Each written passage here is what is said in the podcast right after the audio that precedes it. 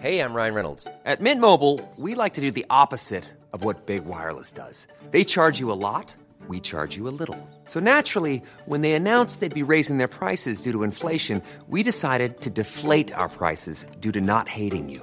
That's right. We're cutting the price of Mint Unlimited from $30 a month to just $15 a month. Give it a try at mintmobile.com slash switch. $45 upfront for three months plus taxes and fees. Promo rate for new customers for limited time. Unlimited more than 40 gigabytes per month. Slows. Full terms at mintmobile.com. Il est 6h55 sur CNews. Bonjour à tous et bon réveil. C'est parti pour 3 heures d'infos, d'analyse et de débat. Je vous présente mes invités, ceux qui vont m'accompagner durant la première partie de cette matinale. Les plus courageux, ceux qui se sont levés de bonheur. Michel Taube, fondateur d'Opinion euh, Internationale. Bonjour, Michel. Et bonjour à Arthur de Vatrigan, directeur de la rédaction de l'Incorrect. Euh, la matinale week-end, ça démarre dans un instant avec un premier journal. On ira faire un tour aussi du côté de la météo avec Karine Durand. Mais d'abord, voici l'éphéméride de ce dimanche 11 juin. Bonne fête à Barnabé. Et bonjour Alessandra Martinez.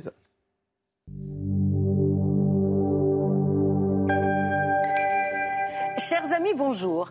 Avec Saint Barnabé que nous fêtons aujourd'hui, nous plongeons dans l'une des épopées les plus étonnantes de l'histoire chrétienne, quand Saint Paul parcourut tout l'Empire romain pour annoncer l'Évangile. Barnabé était un juif de la tribu de Lévi, né à Chypre. Son prénom est en fait Joseph et Barnabé est son surnom. Il va rencontrer Saint Paul deux ans après la conversion de ce dernier sur le chemin de Damas et c'est lui qui va le présenter aux apôtres. Il deviendra ensuite son compagnon inséparable sur les routes et sur les mers de l'Empire. On les voit à Antioche, à Chypre, à Antioche de Pisidie, à Iconium ou encore à Lystre. Ils guérissent un boiteux. Parfois, on les prend même pour des dieux. Puis, après un passage par Jérusalem, leurs chemins vont se séparer. On perd la trace de Barnabé qui aurait été lapidé, puis brûlé à Salamine vers l'an 60. Quant à Saint Paul, vous savez que son périple s'achèvera à Rome, où il sera décapité. Et voici le dicton du jour. À la Saint Barnabé, le seigle sort de sa peau. C'est tout pour aujourd'hui. À demain, chers amis. Ciao. Merci Alessandra. On passe tout de suite à la météo. Karine Durand, c'est toujours chaud et orageux pour ce dimanche. Théo avec Samsonite Proxys. Légère, résistante, durable. Une nouvelle génération de bagages. Tout de même un retour au calme sur l'ouest du pays ce matin avec des éclaircies après les orages parfois violents euh, de la veille. Par contre, de nouvelles averses se mettent en place de la Normandie, Hauts-de-France, au bassin parisien jusqu'en descendant vers les Alpes. Elles sont encore assez faibles ce matin. Du beau temps, par contre, en Méditerranée et toujours un temps très calme, très sec sur le nord-est qui a pourtant bien besoin de pluie.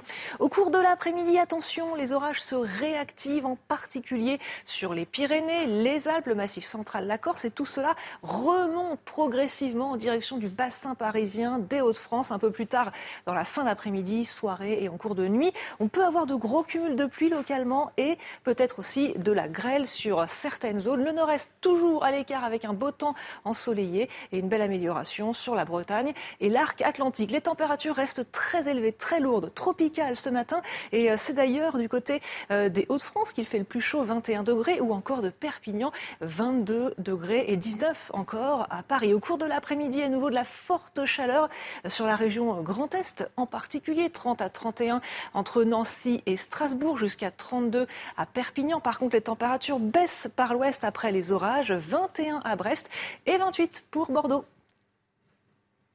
C'était votre météo avec Samsonite Proxys. Légère, résistante, durable. Une nouvelle génération de bagages. Et un excellent réveil avec nous sur CNews. Bienvenue dans votre matinale week-end. Tout de suite, les titres de votre journal de 7 heures. À Annecy, les habitants ont rendez-vous aujourd'hui au bord du lac, près du lieu du drame, pour un rassemblement citoyen en soutien aux victimes. Le programme de cette journée, au début de ce journal, avec nos équipes, nous retrouverons Thomas Bonnet en direct d'Annecy. Cette attaque de euh, jeudi interroge sur la situation des demandeurs d'asile. Combien sont-ils? Beaucoup plus que dans d'autres pays d'Europe en raison notamment de conditions d'accueil très favorables. Les détails dans un instant. Et puis un adolescent de 15 ans a été euh, tué et trois personnes blessées par des tirs en plein jour hier à Stockholm. Une nouvelle fusillade dans un pays de plus en plus souvent confronté à ce type d'événement dramatique.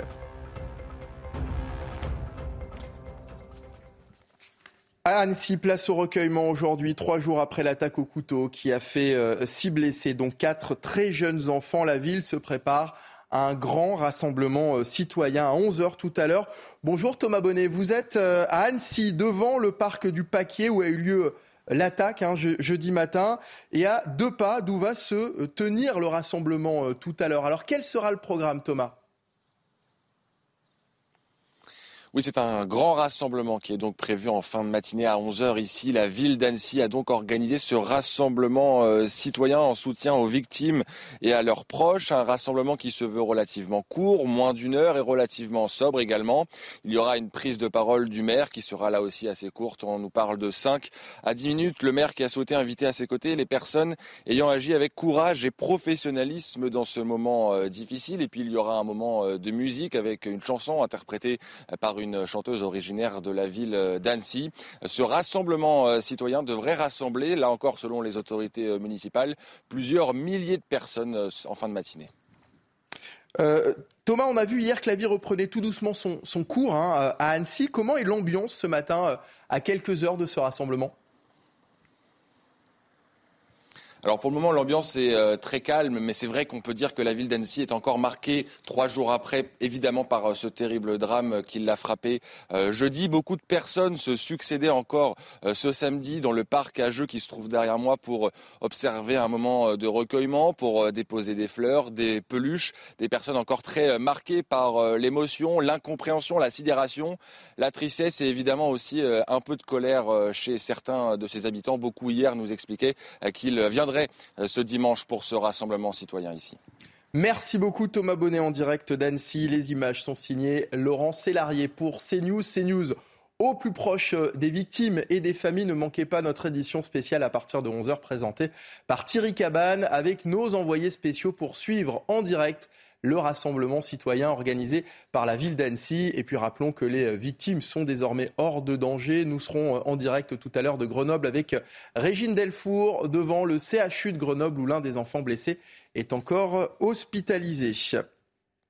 Euh, toujours concernant hein, ce drame d'Annecy, il reste pour le moment euh, qualifié d'attaque hein, et non d'attentat, des termes bien précis qui s'appuient sur des définitions légales applicables dans un cas ou dans l'autre. D'ailleurs, Comment est-il décidé d'utiliser un terme plutôt qu'un autre Attaque ou attentat? C'est un sujet d'Augustin Donadieu. À ce stade, l'attaque au couteau n'a pas été qualifiée d'acte terroriste.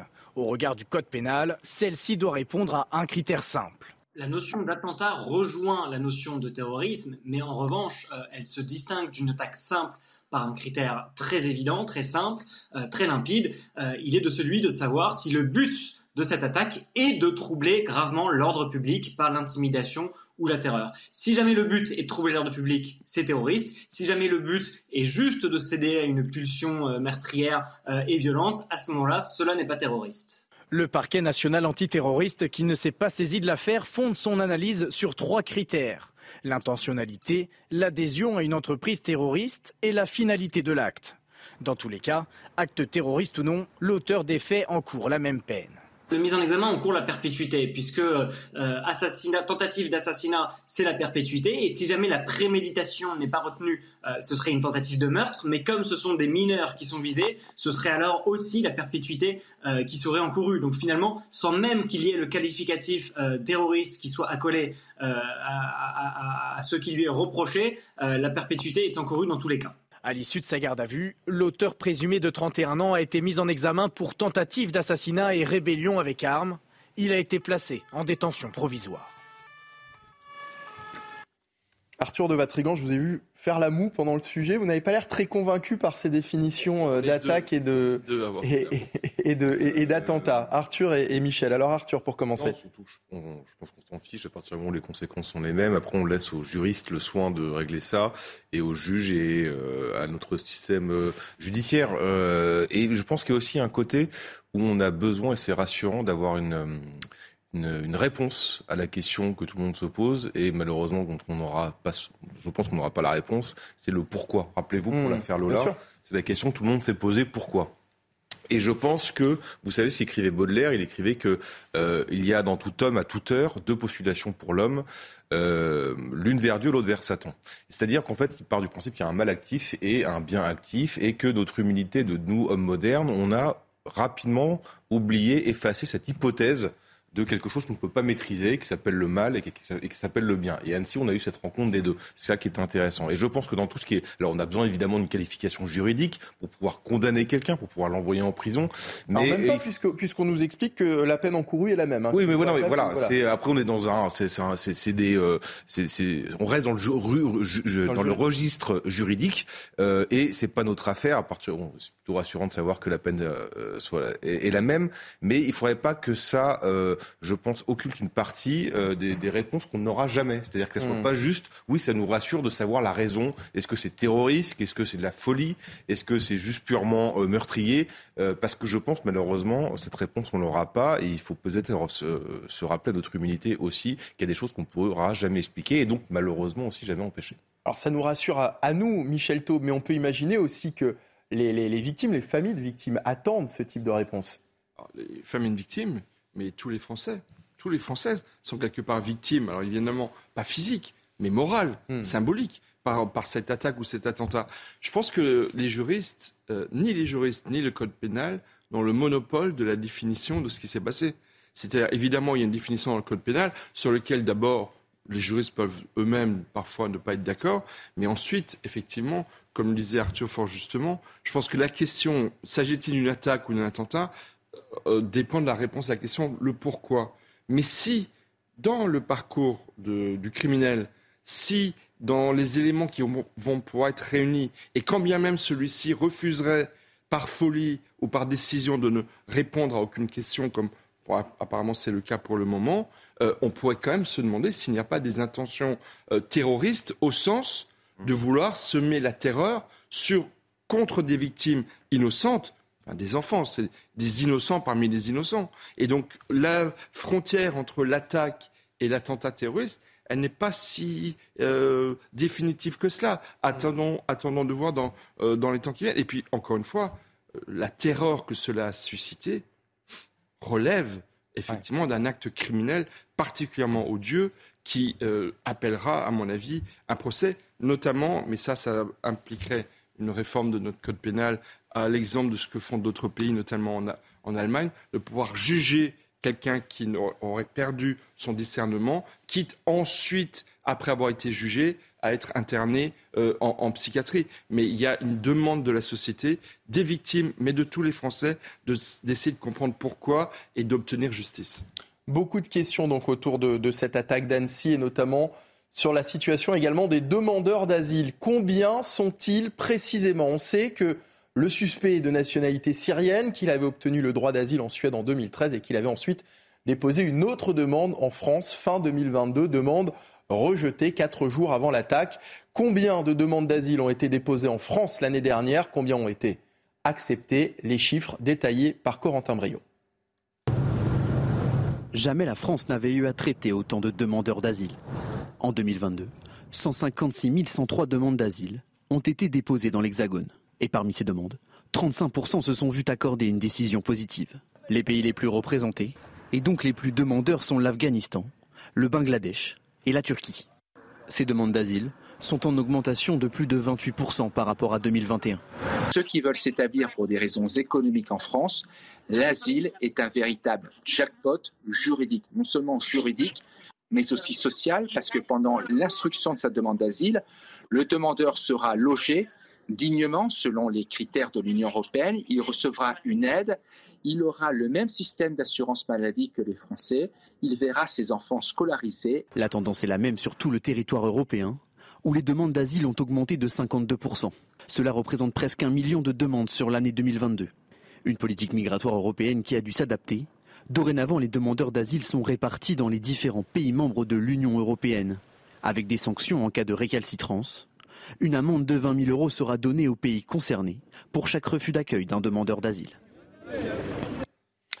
Et il semblerait, hein, selon le, le, ministère de l'Intérieur, que les demandes d'asile sont en baisse en revanche pour l'année 2023. Alors pourquoi les demandes d'asile sont-elles aussi nombreuses en France? Il faut dire que notre pays est l'un des plus généreux en matière de, droits pour les réfugiés. Mais qu'en est-il dans les autres pays d'Europe? C'est un sujet d'Adrien Spiteri et on débat juste après en plateau.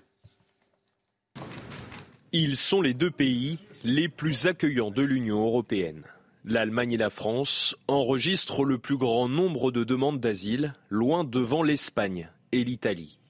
En cause, un système bien plus généreux que leurs voisins. A l'inverse, la Hongrie, la Pologne et le Danemark sont les pays les plus restrictifs vis-à-vis du droit d'asile en Europe. Une situation qui va évoluer. Jeudi, un accord entre les 27 a été trouvé pour harmoniser les législations nationales.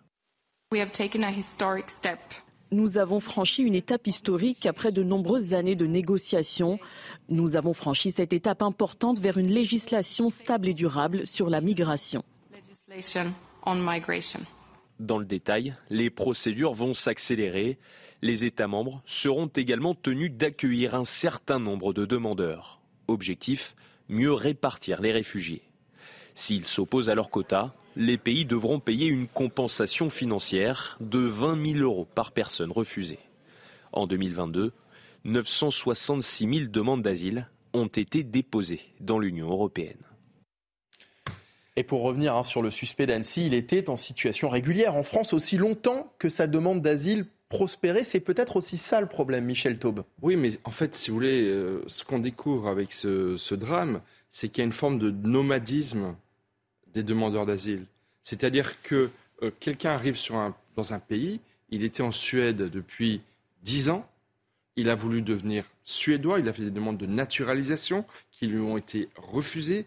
Et au moment. Mais il aurait pu rester en Suède, hein Oui, mais pourquoi n'y est-il pas resté? C'est très intéressant. Pourquoi n'y est-il pas resté? Il n'y est certainement pas resté parce qu'il s'est retrouvé dans une impasse, en plus séparé de, de, son épouse avec laquelle il a eu un enfant. Donc, étant dans une impasse, ne pouvant pas s'intégrer dans le pays qui n'a pas voulu accepter souverainement de l'intégrer, qu'est-ce qu'il fait?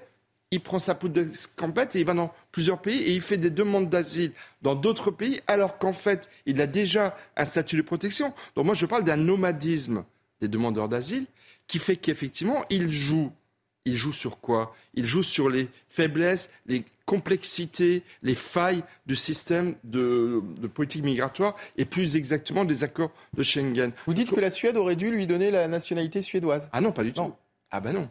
La, Suède est souveraine. Elle décide de ce qu'elle veut. Si elle décide qu'une personne qui est réfugiée politique, qui ne peut pas, qu'elle ne peut pas rester euh, s'intégrer en étant naturalisée, voire en s'intégrant durablement, eh ben, il doit y avoir la possibilité hmm. De l'expulser vers des pays tiers. Et là, on retombe sur le problème des OQTF, des, demandeurs. Vous savez, chaque année, vous avez des centaines de milliers de demandeurs d'asile qui arrivent. Il y a donc un stock, excusez-moi la formule, elle n'est est pas belle parce qu'il s'agit d'êtres humains, de femmes et d'hommes et, parfois d'enfants, mais il y a un stock de demandeurs d'asile et de réfugiés qui sont dans une impasse dans nos pays et qui constituent maintenant plusieurs millions de personnes et dont on ne sait quoi faire. Et je trouve que ce drame-là en est l'illustration euh, euh, paroxysmique, j'ai envie de dire, mais malheureusement, euh, ce n'est pas la première fois que, que des réfugiés politiques, des demandeurs d'asile, commettent des crimes parce que justement, ils sont dans une impasse et qu'ils ne peuvent pas rester sur le, sol européen. Arthur de Vatrigan, le délai de traitement de ces demandes d'asile est, on le sait, extrêmement long. On, l'a vu dans, ce cas-là, parfois 3, 6, des fois 8 mois, des fois un an. Et on sait que pendant ce temps, les, les, personnes sont donc en situation régulière dans le pays. Ça veut dire que ce problème euh, migratoire est aussi lié à un, problème euh, bureaucratique finalement. Ou une volonté de certains de vouloir continuer comme ça aussi. Euh, il y a beaucoup de personnes qui ont des intérêts à ce que le droit d'asile devienne une filière d'immigration, ce qu'elle est aujourd'hui. Le problème du droit d'asile, c'est qu'on l'a désacralisé le droit d'asile et euh, c'est l'honneur de la France de euh, l'avoir et de l'appliquer. Le problème, c'est que c'est devenu une filière d'immigration, notamment pour ces raisons que vous avez expliquées, parce qu'en effet, lorsqu'un clandestin arrive en France, il peut demander le droit d'asile, il est hébergé dans un centre d'accueil et reçoit une allocation. Donc il a des intérêts. Et dedans, euh, qui s'occupe de centres de droit d'asile et qui s'occupe de ces filières, il y a beaucoup d'associations et ça rapporte. Alors il y en a qui le font pour des raisons idéologiques et d'autres qui le font pour des raisons financières. Quand vous savez que euh, la France a donné 750 millions d'euros de subventions à à peu près 1000 associations, vous avez de quoi faire vivre une grande famille. Euh, ensuite, sur les ONG, euh, il y a le site F de Souche qui a ressorti une interview assez intéressante d'une directrice d'une des plus grandes ONG européennes et qui était filmée en train d'expliquer qu'elle apprenait aux migrants à mentir et à se faire passer pour des chrétiens persécutés. Donc ça veut dire qu'on est clairement dans une filière de, euh, d'immigration et que le droit d'asile a été dévoyé et a été détourné. Euh, donc le, problème, c'est que ça a tellement été détourné, tellement été dévoyé, qu'aujourd'hui certains se posent la question de faut-il mmh. supprimer le droit d'asile? C'est dire que par intérêt idéologique et par intérêt financier, des gens vont euh, pousser d'autres à réfléchir à supprimer le droit d'asile, c'est-à-dire à supprimer ce qui fait l'honneur de la France, d'accueillir des personnes qui sont mmh. réellement persécutées et qui sont réellement réfugiées. Donc le, pour moi, la, la réponse qu'il faut apporter, ce n'est pas supprimer le droit d'asile, c'est juste l'appliquer réellement, le réformer et de condamner toutes les personnes qui utilisent ce droit d'asile ONG comme association, parce que c'est rien d'autre que, de, que des passeurs et des trafiquants euh, d'êtres humains. Hein, parce que quand on fait en sorte que des gens puissent traverser la Méditerranée ou puissent passer d'un pays à l'autre pour, euh, euh, pour, euh, à son bénéfice, que ce soit idéologique ou que ce soit financier, ça s'appelle du trafic. Enfin, dernière chose, on a voté, et Gérald Darmanin s'est félicité de ça, du pacte de migration et d'asile européen. Vous voyez le résultat. Michel parlait de souveraineté. Alors on a encore moins de souveraineté parce que c'est l'Europe qui gère ce truc-là. Et vous avez vu, pour ceux qui, qui refusent d'accueillir les quotas de migrants, ils vont payer. Sauf qu'à l'intérieur de l'Europe, vous refusez le quota, vous allez payer, et le migrant va se retrouver chez vous parce qu'il n'y a plus de frontières. Donc on, on s'est fait encore une fois déposséder complètement de notre souveraineté. Il est 7h15 sur CNews. Euh, bon réveil à vous. Votre matinale week-end continue dans un instant, mais d'abord voici le rappel des principaux titres de l'actualité de ce dimanche. C'est avec Sandra Tchombo. Bonjour à tous. À la une ce dimanche, un conducteur a heurté une foule lors d'un mariage. Les faits se sont déroulés hier à Cléry-Saint-André, près d'Orléans. Bilan 8 blessés, dont 3 en urgence absolue. Toutes personnes disposant de photographies de l'événement sont invitées à les mettre à disposition pour les besoins des investigations. Volodymyr Zelensky évoque des actions de contre-offensive des troupes ukrainiennes. Il se refuse toutefois à donner des détails sur une opération prévue de longue date. Kiev entretient le flou sur les stratégies de l'Ukraine alors que l'armée russe signale depuis six jours des assauts d'ampleur. 24 heures du Mans, coup d'envoi de l'édition du centenaire. LeBron James, la star américaine de NBA, a donné le départ hier. Les premières heures ont donné lieu à une compétition féroce. Chacun des cinq grands constructeurs engagés en hypercar, la catégorie reine, se sont relayés en tête. Merci Sandra. Et dans le reste de l'actualité, un adolescent de 15 ans a été tué et trois personnes blessées par des tirs en plein jour hier à Stockholm. Une nouvelle fusillade dans un pays de plus en plus souvent confronté à ce type d'événements dramatiques. C'est un sujet de Corentin Brio. C'est la deuxième fois en moins de 24 heures. Une fusillade a éclaté ce samedi près d'une station de métro très fréquentée à Farsta, un quartier de la banlieue de Stockholm en Suède. Selon la police, deux hommes ont été arrêtés lors d'une course-poursuite peu de temps après les faits. Parmi les victimes, un jeune homme de 15 ans est décédé.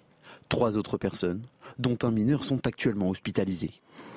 Cette fusillade intervient 24 heures après que trois personnes ont été également blessées par balle dans la capitale suédoise. Le pays a ces dernières années été touché par une vague de fusillades et d'attentats à la bombe sur fond de trafic de stupéfiants. Il a par ailleurs été le théâtre de 391 fusillades en 2022, dont 62 mortels. Comment rendre moins insupportable la présence des rats à Paris? La maire de la ville, Anne Hidalgo, va mettre en place un, groupe de travail sur la cohabitation avec les rongeurs, une initiative saluée par l'association de défense des animaux Paris Animaux Zoopolis, qui condamne depuis plusieurs années les méthodes létales utilisées contre les rongeurs. Mathilde Ibanez. Ils ne sont pas un problème de santé publique. Les rats de la capitale empoisonnent la qualité de vie des Parisiens. Pour cela, la mairie de Paris va mettre en place un groupe de travail pour étudier la cohabitation avec les rats. on peut pas, on va pas cohabiter avec les rats. Il y a plus de rats que d'habitants, quoi. C'est pas la ville des Parisiens, c'est la ville des rats, clairement. Cohabiter, si chacun a son endroit, ça me dérange pas, mais il faut pas qu'ils vont empester sur euh, la vie des gens et tout. Il ne s'agit pas pour autant de vivre avec eux, mais de les traiter autrement. On porte en effet ce projet politique de défendre une cohabitation pacifique avec les animaux liminaires, notamment les rats. On doit mettre en place une politique qui fait que d'un côté, nous humains, on ne soit pas dérangés avec les rats et que de notre côté, on arrête de faire souffrir et de tuer massivement euh, les animaux, notamment les rats. Et aujourd'hui, les méthodes qui sont utilisées, c'est un arsenal de méthodes qui sont cruelles et inefficaces. Le groupe de travail, constitué d'associations, d'élus de la mairie, aura pour objectif l'instauration de nouvelles méthodes, comme l'augmentation du budget à la propreté. Aujourd'hui, il y a seulement 10% des poubelles dans la rue qui sont hermétiques. Ça veut dire que les autres sont accessibles aux rats. Euh, et donc, ça nous paraît être fondamental qu'on arrive euh, à 100% de poubelles hermétiques. Outre l'achat de milliers de nouvelles poubelles et de pièges létaux, la mairie mise aussi sur la prévention et la verbalisation des habitants, car l'abandon des déchets au sol est l'une des causes majeures de la multiplication des rats. À quand une, une charte des droits du rat? Michel Taube. Euh, même, même, dans Ratatouille, euh, le film, il n'avait pas pensé à, ce scénario. Euh, non, mais en fait, ça nous fait rire, mais, c'est très sérieux. Pourquoi? Parce qu'à la mairie de Paris, vous avez une équipe municipale qui est notamment tenue par des écologistes et pas les, les moins radicaux. Et c'est vrai qu'en fait, cette association qui est manifestement entendue prospère parce qu'en fait, à la tête de la mairie de Paris, vous n'avez pas que Anne Hidalgo, vous avez une alliance entre des personnes qui sont des, radicaux. Euh, les droits des animaux, c'est très très important. Le respect des animaux, tout le monde est, tout le monde est pour. Et ça fait partie des critères d'évolution de, la société. Mais enfin, de là à parler de cohabitation avec les rats, non. Non, vous savez, certains se plaignent qu'il y ait beaucoup d'ordures, mais peut-être qu'il faudrait les ramasser euh, davantage et plus rapidement. Et c'est vrai que tous les Parisiens et les touristes, beaucoup le disent, la ville de Paris est de plus en plus sale. Donc si elle l'était moins, il y aurait moins de rats. C'est plutôt ça la problématique que de cohabiter avec, euh, avec euh, les rats, les souris euh, et les autres mulâtres. Arthur de Vatrigan, la ville de Paris se soucie-t-elle davantage du bien-être des rats que de celui des Parisiens? Oui, ça me paraît évident. C'est vrai que les, on peut se poser la question de qui sont les plus nuisibles entre les rats et la mairie de Paris, la ville de Paris. Euh, je pense que beaucoup ont, déjà une idée de la réponse. Euh, non, franchement, il y en a qui s'ennuient dans la vie. Quoi, pour pouvoir créer une association et de parler de cohabitation pacifique avec les rats, Franchement, oui, je, ça manque un peu d'ambition. Il faudrait aller plus loin, euh, créer même exproprier des gens pour faire vivre des rats dans des immeubles. Euh, pourquoi pas faire des créer des logements HLM pour rats également. Euh, alors là où ils ont raison, c'est sur les pièges qui sont inefficaces. Ça c'est vrai. Mais parce que pourquoi? Parce que justement, ils ont voulu au nom de la lutte contre la souffrance animale. ils ont rendu des pièges tellement complexes que même les rats n'ont pas compris comment se faire piéger. Donc ça, je vous confirme que c'est inefficace. Il y a parce qu'il y a plein de produits qui étaient efficaces qui désormais sont interdits. Mais c'était hein. cruel, ça les tuer. C'est pas bien. Donc ils ont, ils, ont, ils ont trouvé un truc moins cruel, mais sauf que c'était tellement compliqué que Laura rentre pas dedans non plus. Donc ça sert à rien. Non, ils sont complètement fous. Franchement, ils sont, ils s'ennuient, ils sont fous. Ils s'ennuient.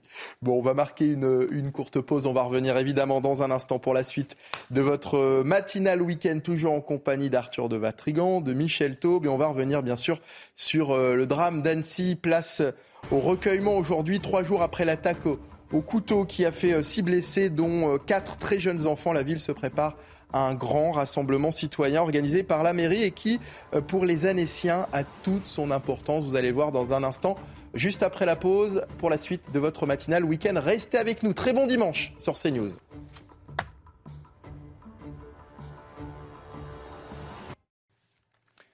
Bienvenue sur CNews, il est 7h29. Merci de nous rejoindre en direct pour la suite de votre euh, matinale week-end. Bon réveil, bon dimanche. Tout de suite, les titres de votre journal.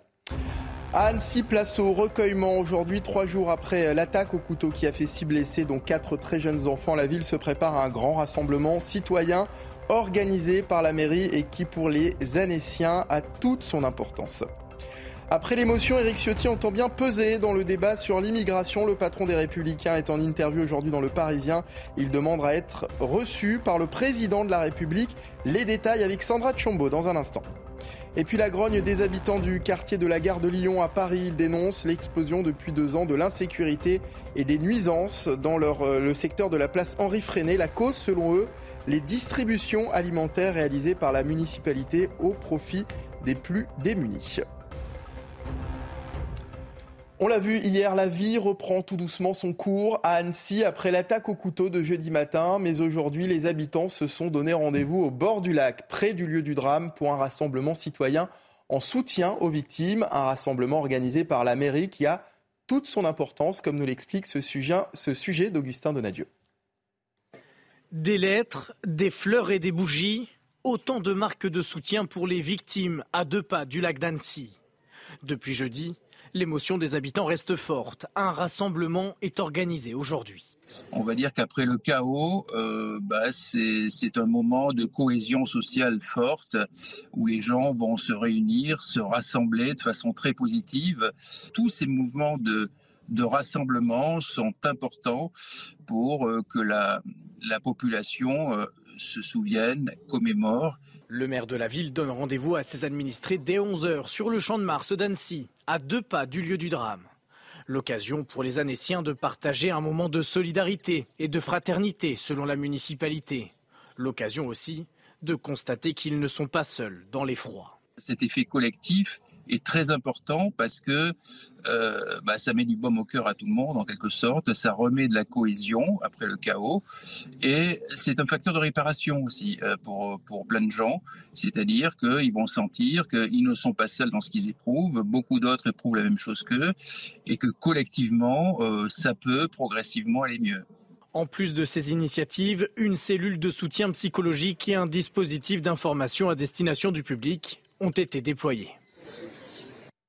Et rappelons, et c'est bien sûr une bonne nouvelle, hein, que les victimes sont désormais euh, euh, hors de danger. Alors quel est l'objectif de, ce type de, rassemblement, Michel Taube? Effectivement, euh, je le disais tout à l'heure, en fait, il y a les victimes physiques de ce drame, mais en fait, tous les Français sont victimes. Tous les Français se sentent meurtris dans ce qui s'est passé, sans prendre à des enfants, des innocents parmi les innocents, c'est extrêmement grave. Donc il y a un trouble qu'il faut effectivement essayer de, calmer, d'apaiser. Et donc le fait de se retrouver en communion, euh, il y a eu dès vendredi dans la cathédrale d'Annecy euh, beaucoup de fidèles qui sont venus se recueillir. Euh, aujourd'hui, il y a cette, cette marche, ce rassemblement à 11 heures. Il y a besoin d'un collectif pour essayer hmm. de se retrouver et essayer d'apaiser un petit peu la violence qui a été la colère la, tragédie, la tristesse. Je pense que c'est très bien qu'il y ait justement ces, rassemblements et ces moments de communion pour essayer euh, d'apaiser encore une fois euh, euh, cette colère et, cette douleur que nous ressentons tous. Et à travers les, les Annéciens, c'est ce que vous nous dites, hein, c'est aussi l'unité de la nation finalement. Évidemment, évidemment, nous sommes tous anéciens et c'est pas une formule euh, pour, pour le dire. C'est qu'encore une fois, véritablement, tous les Français, et j'ai envie de dire beaucoup d'Européens, il y a des Anglais, il y a des Néerlandais parmi les, parmi les victimes. Je pense qu'on a tous été extrêmement choqués par cette barbarie. Je pense que le terme est vraiment euh, adéquat. Euh, ce qu'on a vu là, c'est véritablement un pur acte de barbarie. Arthur de Vatrigan et oui, alors tous les recueillements, et on a besoin de ça, mais il ne faudra pas que ça empêche de se poser des vraies questions. Et encore une fois, euh, on n'aura pas forcément une réponse à euh, pourquoi euh, le mal étant parfois juste le mal, mais comment on peut éviter le mal? Et il y a une réponse, il y a une question simple qu'on peut se poser, c'est comment une personne qui depuis six mois se balade à Annecy, se baigne à poil dans le lac, n'a pas été repérée, n'est pas été soignée, n'est pas été voilà. Il y a après des questions étranges. Après l'un n'empêche pas l'autre. Non, bien sûr, mais sauf que ce type de le problème, et se poser ce, le problème, c'est que questions aussi. évidemment, les rassemblements, on les a toujours. Les questions, on les a rarement hmm. ensuite. Voilà. Enfin, les réponses. Les réponses. Non, même les questions, on les pose pas. Mais c'est ça qui est dingue, c'est qu'on n'ose pas poser de questions parce qu'on parle tout de suite de récupération. Hmm. À quel moment c'est plus une récupération en fait C'est news au plus proche des victimes et, des familles. Hein. ne manquez pas tout à l'heure notre édition spéciale à partir de 11h présentée par Thierry Cabane avec nos envoyés spéciaux pour suivre en direct le rassemblement citoyen organisé par la ville d'Annecy. Et après l'émotion, Éric Ciotti entend bien peser dans le débat sur l'immigration. Le patron des Républicains est en interview aujourd'hui dans le Parisien et on en parle avec vous, Sandra Tchombo. Sandra, pour Éric Ciotti, ce débat de, de l'après-Annecy doit impérativement s'engager sur la base des deux propositions de loi sur l'immigration portées par les Républicains. Éric Ciotti dénonce un immobilisme en matière d'immigration. Il a décidé de passer outre le ministre de l'Intérieur et demande au président de la République de le recevoir sur cette question pour éviter, je cite, un énième scénario à l'eau tiède. Regardez, le ministre de l'Intérieur a demandé à nous voir. Nous le verrons par courtoisie, mais c'est à l'Élysée que ça se décidera. Je demande solennellement à Emmanuel Macron de nous recevoir pour le convaincre d'engager cette réforme. Avec Bruno Retailleau et Olivier Marlex, le chef de file des Républicains a écrit une lettre justement au président de la République. Elle détaille les propositions de la droite en matière d'immigration et formule une promesse Si nos propositions sont adoptées, nous résoudrons le problème de l'immigration dans notre pays. Éric Ciotti entend rendre à la France une partie de sa souveraineté déléguée selon lui à l'Europe. Il est donc nécessaire pour Éric Ciotti qu'Emmanuel Macron prenne en compte les propositions des républicains. Il déclare Le chaos migratoire nous menace, nous sommes entravés par un cadre supranational européen et par une jurisprudence nationale qui reprend tous les poncifs de la gauche. Le président des républicains entend réformer la Constitution mais se défend de toute tentation de sortie de l'Union européenne. Il affirme notre texte est profondément démocratique, n'a rien d'anti-européen. Au contraire, il permettra de sauver l'Europe. Lorsqu'on n'écoute pas les peuples, ils se révoltent. Et justement, concernant la révolte. Éric Ciotti entend l'apaiser et il appelle son propre camp à la mobilisation. Les dernières idées neuves datent de 2007. Nous avons montré avec nos propositions sur l'immigration que nous avons la capacité à sortir de la bien-pensance qui a trop longtemps paralysé l'action publique et qui, il faut bien le reconnaître, a touché notre famille politique. Merci beaucoup Sandra Chombo. Les républicains continuent de, mettre la, la, pression sur le gouvernement. Arthur de Vatrigan. Oui, ils ont raison de le faire parce qu'ils ont compris qu'il y avait un angle mort, euh, notamment pour Emmanuel Macron qui est coincé avec son aile gauche sur le sujet, et Gérald Darmanin également. Après, Éric Ciotti parle de sauver l'Europe. Il faudrait peut-être d'abord penser à sauver la France, avoir un peu d'humilité.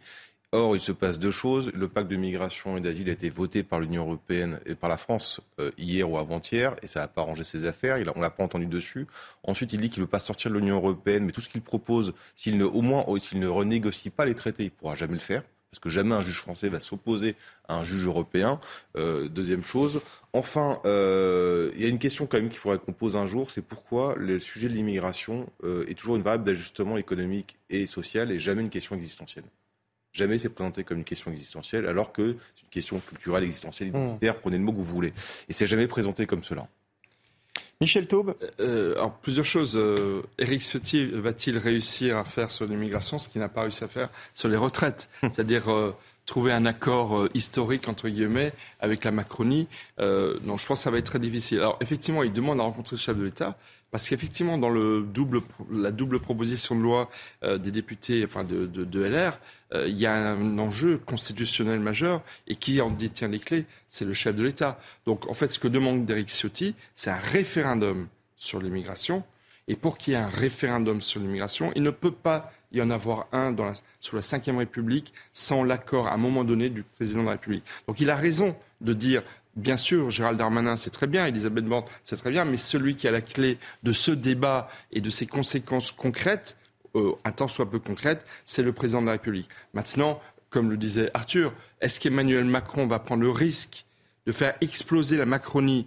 Parce qu'en fait, c'est ça le risque. C'est qu'effectivement, si Emmanuel Macron répondait à type Banco, on y va, il y a un consensus en France pour revoir la politique migratoire de notre pays, on va donc faire un référendum vous pensez bien que toute l'aile gauche de la Macronie ne suivra pas et risque là de, mm. se transformer en frondeur qui ferait éclater la Macronie au moment même où cette décision serait prise. Donc Éric Ciotti fait semblant fait semblant, comme Emmanuel Macron, lorsque dans les 100 jours, il essaye de retrouver les, conditions d'une majorité élargie, ils font semblant, mais la réalité, c'est que politiquement, ça n'est pas possible. Nous sommes dans une impasse politique, que ce soit sur l'immigration ou sur d'autres sujets majeurs, et je ne vois pas comment on pourrait surmonter cette impasse aujourd'hui. C'est trop risqué pour Emmanuel Macron et pour, euh, et pour sa majorité. Pour vous, il n'y aura pas d'accord de, Honnêtement, moi, je ne pense pas. Euh, Gérald Darmanin avait employé cette formule. Euh, la politique migratoire, grosso modo, consiste à être gentil avec les gentils et méchant avec les méchants. Mmh. Franchement, euh, comment vous voulez trouver un consensus dans notre pays? Parce qu'en fait, au-delà de, de, cette formule un petit peu facile, il faudrait revoir l'ensemble de la politique migratoire. Et je pense que les conditions politiques aujourd'hui ne sont pas réunies pour cela. Allez, dans l'actualité également, ce n'est pas nouveau. Hein. Les médecins généralistes alertent depuis longtemps sur le prix des, consultations. Ils réclament des augmentations du, prix des, consultations refusées à plusieurs reprises. Ils s'étaient d'ailleurs mis en grève, souvenez-vous, en novembre dernier. Eh bien, ils ont finalement décidé de les augmenter eux-mêmes. Les explications de Mathilde Ibanez et Adrien Spiteri. C'est une action coup de poing. Certains médecins généralistes ont décidé d'augmenter le prix de la consultation qui ne sera pas remboursé par la sécurité sociale. Une décision forte, après l'échec des négociations entre les syndicats de médecins et l'assurance maladie il y a quelques mois. Face à cela, les Français sont partagés. Non, l'augmenter c'est un peu débile, parce qu'il y a des gens qui n'ont pas forcément les moyens de se payer un médecin. Ils sont dans les 22 euros si je ne me trompe pas. Euh, bon, moi si on se rapproche à 30 euros, ce serait correct. Je pense qu'il faut que ce soit limité quand même. Après, la santé n'a pas de prix, comme on dit. Une augmentation qui fait passer le tarif de la consultation à 30 euros. Mais pour l'association Médecins pour demain, cette hausse n'est pas suffisante. 30 euros, ça ne couvre même pas l'inflation des sept dernières années. La consultation euh, médicale, euh, le prix de la consultation euh, est de 25 euros depuis maintenant 7 ans. Il va être gracieusement augmenté de 1,50 euro à partir du mois de novembre. Et ce n'est pas ce qui nous permet de vivre et puis de pouvoir avoir les, de compenser en fait l'inflation. Cette action, qui est jugée risquée, pourrait même amener des ruptures avec l'assurance maladie. Nous risquons d'avoir donc des confrères avec des tarifs euh, euh, augmentés, mais on va aussi avoir euh, très certainement beaucoup de confrères qui vont décider de se déconventionner. Donc on a un double risque. Certains médecins justifient cette revalorisation du prix de la consultation comme une aide pour leur permettre d'embaucher du personnel soignant et administratif et d'encourager les jeunes médecins à s'installer sur le long terme pour éviter qu'ils ne partent à l'étranger. C'est compliqué, hein, Arthur de Vatrigan. Est-ce que vous comprenez déjà la, la réaction de ces, de, ces médecins qui finalement n'ont pas été entendus? Bah voilà, en fait, la question, c'est ça, c'est qu'on a traversé une grande crise de la santé qui n'est pas terminée, une révolte de santé. On a eu beaucoup de manifestations. Le problème en France, c'est qu'une actualité chasse une autre et qu'ensuite on a eu les retraites et ainsi de suite. Et donc, on a complètement oublié ce qui s'est passé en février, début février et janvier. Et or, le sujet était aussi sur la médecine libérale, euh, avec un point d'accroche qui était sur l'augmentation. Euh, avec euh, chacun avec ses calculs et puis finalement on était passé à autre chose. Donc il faudrait que ce sujet revienne sur la table rapidement parce que les conséquences, c'est les Français qui les vivent directement. Là, on parle des problèmes de médecins euh, qui n'ont plus les moyens, de, à les entendre, en tout cas d'exercer leur, leur, leur, métier, au point que certains disent qu'ils vont partir à l'étranger. On a des déserts médicaux en France. Il, faut, il faudrait vraiment résoudre ce problème, sachant que dans, les, euh, dans ce sujet-là, les deux ont des torts. Hein. Les médecins ne sont pas tout blancs non plus, parce que lorsque je rappelle que ce sont eux qui sont opposés au numerus clausus pour garder leur précaré, qui refusent, euh, ils ont refusé que des, des IPA, c'est des infirmières euh, de pratique avancée. Euh, il y a une proposition de loi d'un député Renaissance il y a quelques temps qui proposait que ces, infirmiers de pratique avancée puissent donner des soins directement aux patients sans passer par les médecins. Les médecins ont refusé. Bref, ils sont pas non plus tout clairs dans l'affaire. Mais en tout cas, aujourd'hui, on a une vraie question médicale, on a une vraie, question de santé. Dans un pays comme le nôtre, si des gens n'arrivent pas à se soigner, c'est quand même problématique. D'ailleurs, on connaît les conséquences. Si vous n'allez pas voir un médecin généraliste, vous ne détectez pas votre problème et ensuite vous arrivez trop tard avec une maladie grave qu'on ne peut plus soigner ou alors à un des prix exorbitants. Donc c'est un sujet qui, sur lequel le gouvernement doit se remettre autour d'une table et doit offrir des solutions claires. Michel Thaume. Non mais je pense que la révolte des médecins généralistes est malheureusement parfaitement légitime. Enfin, vous vous rendez compte, augmentation de 1,50€ euh, de la tarification médicale dans une période où il y a une hyperinflation. La conséquence de cela, c'est quoi? C'est une crise d'évocation. Vous pensez qu'un étudiant en médecine va vouloir euh, faire carrière euh, en se disant euh, moi je vais devenir médecin généraliste à 25 euros la, ou 26,50 euros la consultation. Donc en fait, pour une raison de pure gestion de court terme, on est en train de scier la branche sur laquelle le système de santé français, une des branches de notre système de santé français, qui était le rôle central du médecin généraliste. Donc effectivement, pour que des médecins généralistes en viennent à se déconventionner, c'est que vraiment la colère est extrêmement forte. Et je pense que cette affaire n'est pas terminée, parce que là, c'est un bras de fer avec l'assurance maladie.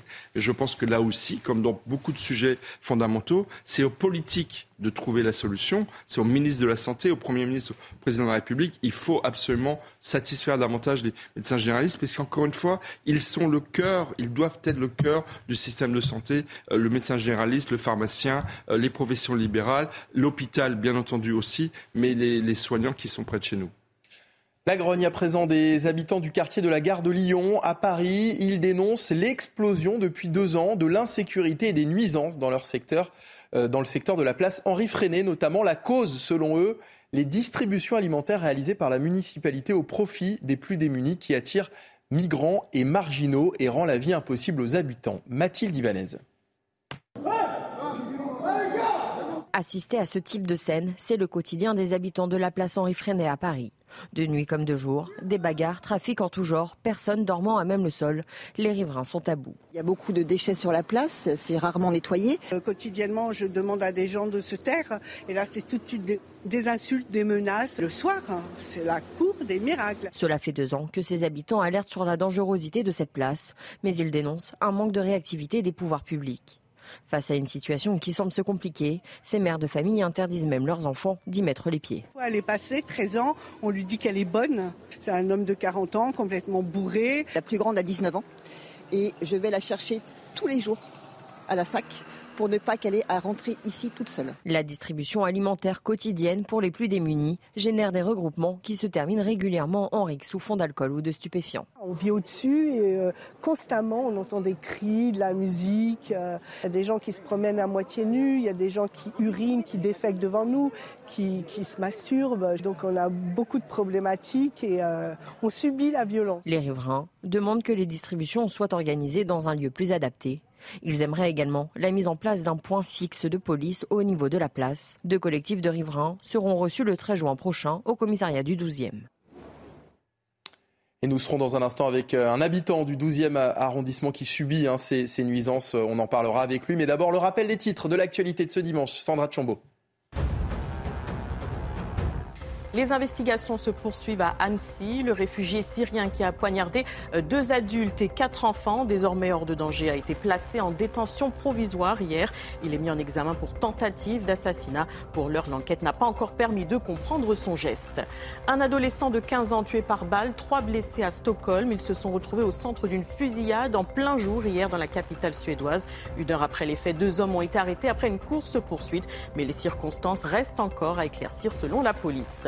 Bousculé mais pas détrôné, Iga Swiatek a été sacré pour la troisième fois en quatre ans à Roland Garros. La numéro 1 mondiale a réaffirmé sa domination sur terre battue. La Polonaise s'est imposée en 3-7, 6-2, 5-7, 6-4 contre Karolina Mukova. Et regardez euh, cette image, Swiatek a soulevé la coupe avec une telle énergie qu'elle en a même fait tomber le couvercle. Eric est un habitant du 12e arrondissement. Il est au téléphone avec nous ce matin. Enfin, il est en, liaison, pas, au téléphone. On faisait de la, ça, c'est quand on faisait de la télé dans les années 60. Bonjour Eric. Merci d'être avec nous en direct, euh, en visio ce matin. Vous êtes dans le 12e arrondissement de Paris. Vous habitez dans le secteur de la gare de Lyon. Comment expliquez-vous qu'on en soit arrivé là, finalement, en plein Paris?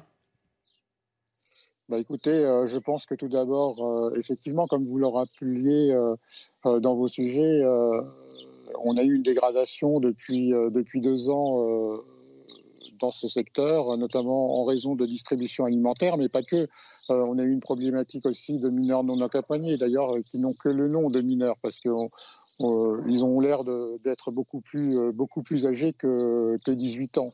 Mais ça, c'est un autre, un autre sujet.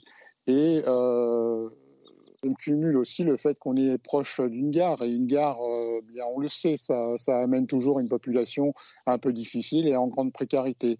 Euh, ce qu'on qu'on reproche euh, au pouvoir public, c'est pas tous les pouvoirs publics, parce que le préfet de police, euh, Laurent Nunez, depuis une dizaine de jours et depuis nos actions devant le commissariat du 12e, comme vous le rappeliez, a mis en place un certain nombre d'actions pour sécuriser et reconquérir l'espace public. La police fait ce qu'elle peut et avec les moyens, qu'elle a. Et là, il faut vraiment saluer l'initiative de la préfecture de police.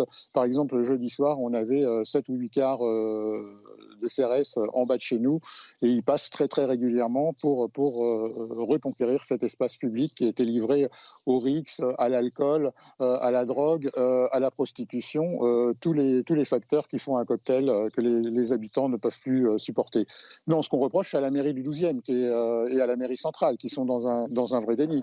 J'en ai encore fait les euh, jeudi soir en conseil de quartier euh, à l'Igare de Lyon, où lorsqu'on dit euh, aux adjoints, notamment à l'adjoint de la mobilité, euh, qui m'indique que les distributions alimentaires euh, ont été supprimées. Non, ce n'est pas vrai. Ce monsieur est un menteur, euh, comme Emmanuel Pierre-Marie, la mairesse du 12e, qui euh, est dans le déni, qui ne prend même pas le temps de prendre, de prendre la tâche des associations et des collectifs qui sont autour de la place. C'est purement scandaleux et on a l'impression d'être abandonné par cette mairie qui ne fait rien et qui laisse, euh, qui laisse les choses perdurer. Ce qu'il faut savoir, c'est que la, la- la mairie de Paris, c'est pas la mairie de Paris hein, qui fait les distributions alimentaires comme c'était précisé dans le sujet. mais euh, ce sont des associations, plusieurs types d'associations, et notamment des associations euh, prosélytes qui, euh, qui en font leur fonds de commerce. Et ça, c'est aussi insupportable parce que par soir, on a jusqu'à 6 ou 7 euh, six ou sept euh, distributions alimentaires, donc ce n'est plus vivable, notamment pour les, les, les riverains qui habitent euh, vraiment euh, sur les premiers, deuxième et troisième étages de la place. Alors, comme la mairie euh, et la mairesse du 12e ne nous entend pas, on fait une action devant la mairie le 19, euh, le 19 juin à 18h30, où nous aussi, on va faire des casserolades, puisque c'est à la mode actuellement. Euh, et, euh, et voilà, quoi. Merci beaucoup, euh, Eric, d'avoir été avec nous. Je précise que vous n'êtes pas dans le 12e arrondissement actuellement. hein. Voilà, Ah, Non, vous non, habitez dans le 12e. Merci d'avoir été avec nous euh, ce matin. Dans l'actualité également, quand les écolos font la guerre aux SUV, le mouvement a commencé en Grande-Bretagne. Des groupes de dégonfleurs de pneus de SUV apparaissent euh, désormais un peu partout en France. Dans les rues de Paris, Lumette et Lucie traquent ces véhicules qu'elles estiment polluants. Elles euh, évitent de les dégrader mais dégonflent les pneus en guise d'avertissement. Les précisions de Jérôme Rampenou. À la nuit tombée dans les rues de la capitale, ces jeunes militantes grimées pour ne pas être reconnues traquent les SUV. Le but, c'est de dégonfler les pneus, mais sans les dégrader. Le propriétaire est averti par des autocollants. On prend euh, des lentilles, on enlève le capuchon, on met les lentilles dedans. Et après, on va venir le refermer. euh, et du coup, ça va appuyer sur euh, la valve tranquillement jusqu'à ce que ça soit entièrement dégonflé. Ces militantes, membres du collectif des dégonfleurs de pneus, estiment que le SUV est un véhicule beaucoup plus polluant, plus lourd, plus long, plus large. Il a besoin de plus de matières premières pour être construit et consomme plus. Il n'a rien à faire en ville, une aberration face au réchauffement climatique pour elles. Nous, on les dégonfle parce que euh, on considère que bah, les pouvoirs publics ne font rien. Et on attaque euh, directement euh, cette frange de la population qui a décidé de faire sécession, qu'on n'a rien à foutre de tout ce qui se passe aujourd'hui. Pour moi, ce qu'on fait, c'est une déclaration de guerre, en fait. C'est de dire, bah, vous avez décidé de continuer de vivre euh, comme euh, on vivait euh, il y a 40 ans. Ok, bah faites-le, mais nous, on sera là pour euh, vous empêcher de le faire. Le mouvement parti de Grande-Bretagne s'est étendu à travers plus de 18 pays dans le monde. 12 000 véhicules auraient ainsi été mobilisés par ces activistes. Ils organisent même des nuits intervilles pour que le mouvement reste amusant et compétitif. Avis aux propriétaires de SUV, la prochaine est prévue le 19 juin. Et on passe tout de suite à la chronique sport. Retour sur la finale hier de la Ligue des Champions. Votre programme avec Groupe Verlaine. Installation photovoltaïque garantie 25 ans. Groupe Verlaine, connectons nos énergies. Un trophée à conquérir dans le stade Atatürk, théâtre du miracle d'Istanbul en 2005. L'Inter est en quête de sa quatrième C1, 13 ans après la dernière. Erling Haaland espère offrir la première Ligue des Champions de l'histoire de City. Premier frisson, offert par Bernardo Silva. Sa frappe enroulée tutoie les Cardonana. 0-0 à la pause. La seconde période est elle aussi pauvre en occasion. Lautaro profite d'une erreur des Citizens, mais Ederson soulage les siens avant que les Sky Blues ne trouvent enfin un décalage. Akanji, non, la passe est bonne, la passe est très très bonne pour Bernardo Silva, le centre de Bernardo Silva, ça revient. Oh Vers Rodri qui enfin a trouvé l'ouverture. C'est un but pour l'histoire, c'est un but pour la gloire de Rodri. Dans la foulée, l'Inter est tout proche d'égaliser, mais les coups de tête de Di Marco sont repoussés par la barre, puis les jambes de son coéquipier Lukaku. Les Interistes poussent et Lukaku à bout portant peut emmener les siens en prolongation. Arrêt décisif d'Ederson qui récidive sur corner. Il envoie Manchester City au 7 ciel. Première Ligue des Champions dans l'histoire du club et triplé historique. C'était votre programme avec Groupe Verlaine. Isolation par l'extérieur avec aide de l'État. Groupe Verlaine, connectons nos énergies. Merci Arthur de Vatrigan. Merci à vous. Directeur euh, de la rédaction de l'Incorrect. À très bientôt. Merci Michel Taube, fondateur d'Opinion Internationale. Dans un instant, on va revenir sur euh, cette, euh, ce rassemblement citoyen organisé tout à l'heure à Annecy, près du lieu du drame, au bord du lac d'Annecy, en soutien aux victimes. Le programme de cette journée à suivre dans un instant pour la suite de votre matinale week-end sur CNews. Restez avec nous. Regardez votre météo avec Samsonite Proxys. Légère, résistante, durable. Une nouvelle génération de bagages. À nouveau un temps instable aujourd'hui, même si ça s'améliore progressivement à l'ouest avec le retour euh, d'éclaircies sur tout l'arc atlantique, le nord-ouest. Quelques averses s'éclatent déjà ce matin sur la Normandie, les Hauts-de-France, en direction du bassin parisien ou encore euh, des Alpes. Mais attention, c'est vraiment au cours de l'après-midi que les orages vont se réactiver. Ils seront tout de même moins forts que ceux d'hier, mais il peut y avoir de violentes averses orageuses avec beaucoup de pluie par moment et même euh, de la grêle sur l'île de France un petit peu plus tard dans l'après-midi et dans la soirée.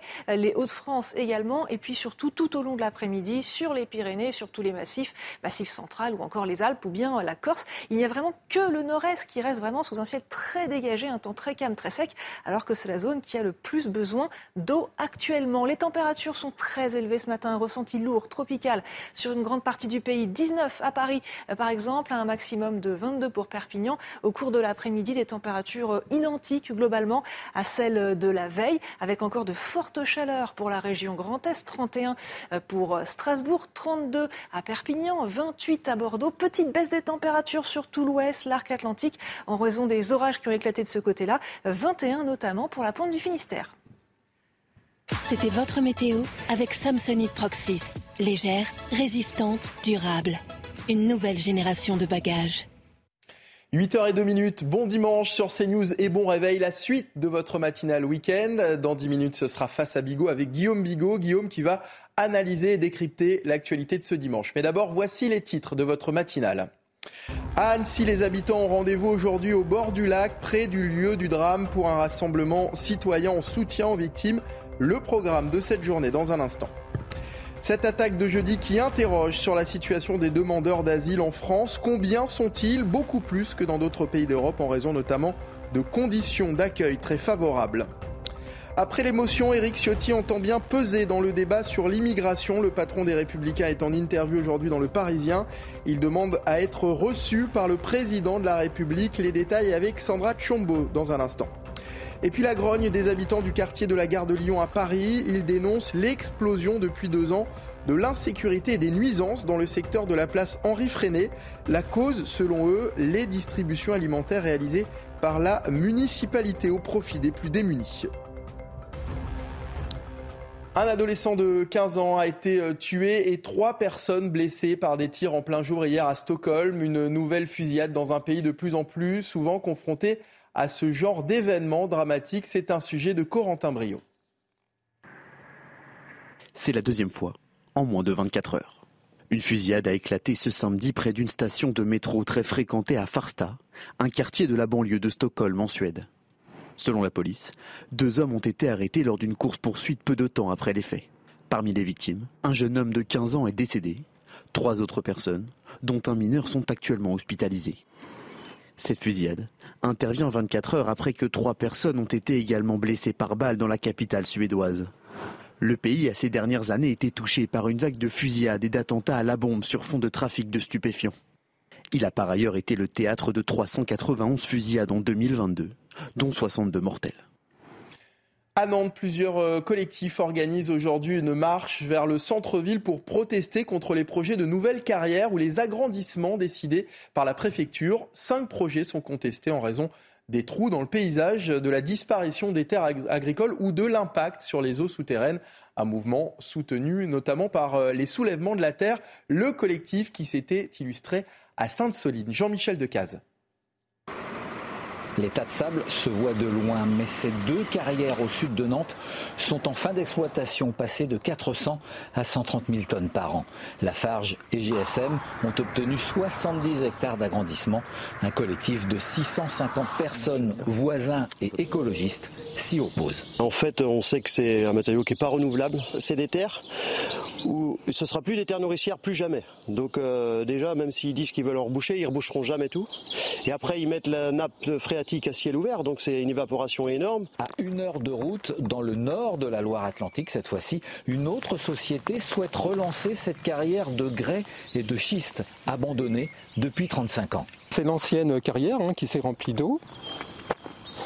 Et, puis, donc euh, maintenant, en fait, euh, la prochaine extraction, en fait, elle aura lieu donc dans cette dans cet espace. Le projet, ce serait donc de, vider euh, toute toute cette eau sur sur une, quinzaine d'années, donc 7 jours sur 7, 24 heures sur 24.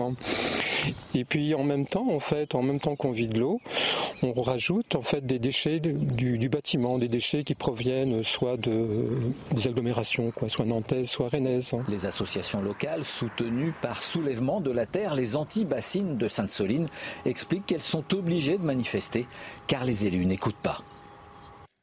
Allez, dans un instant, la suite de votre matinale euh, week-end. Nous serons en direct sur CNews et sur Europe 1 en compagnie de Guillaume Bigot pour Face à Bigot. Guillaume qui, pendant 45 minutes, va analyser et décrypter l'actualité de ce samedi. Il sera notamment euh, question de ce rassemblement citoyen organisé aujourd'hui à Annecy, tout près du lieu du drame, au bord du lac d'Annecy, en soutien aux victimes de l'attaque de jeudi matin. Restez avec nous, on marque une courte pause et on se retrouve juste après sur CNews. A tout de suite.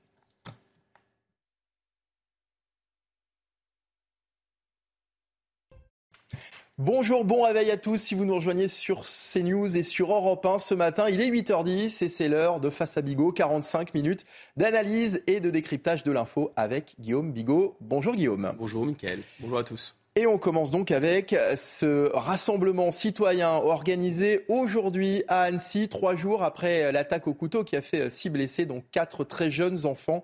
La ville se prépare à ce grand rassemblement à 11h tout à l'heure.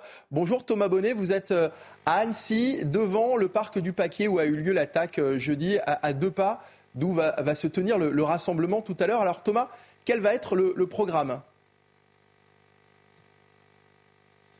Rassemblement euh, citoyen en fin de matinée à 11h précisément, quelques mètres derrière moi sur euh, le champ de Mars. On est finalement à quelques mètres à peine du parc pour enfants où se sont euh, produits les faits jeudi dernier. Un rassemblement citoyen organisé par la ville d'Annecy, rassemblement qui se veut relativement sobre, relativement court aussi, moins d'une heure. Il y aura une prise de parole du maire d'Annecy, François Astorg, qui, sera, qui aura à ses côtés les personnes ayant agi avec courage et professionnalisme dans ce moment euh, difficile. Il y aura également un moment musical avec une chanteuse originaire de la ville d'Annecy et puis une fresque sera euh, offerte euh, à la ville. Les autorités locales attendent beaucoup de monde. Plusieurs milliers de personnes pourraient être présentes lors de ce rassemblement en fin de matinée. Thomas, on a, vu hier que la vie reprenait tout, doucement hein, son cours. Comment est l'ambiance ce matin à quelques heures de ce grand rassemblement?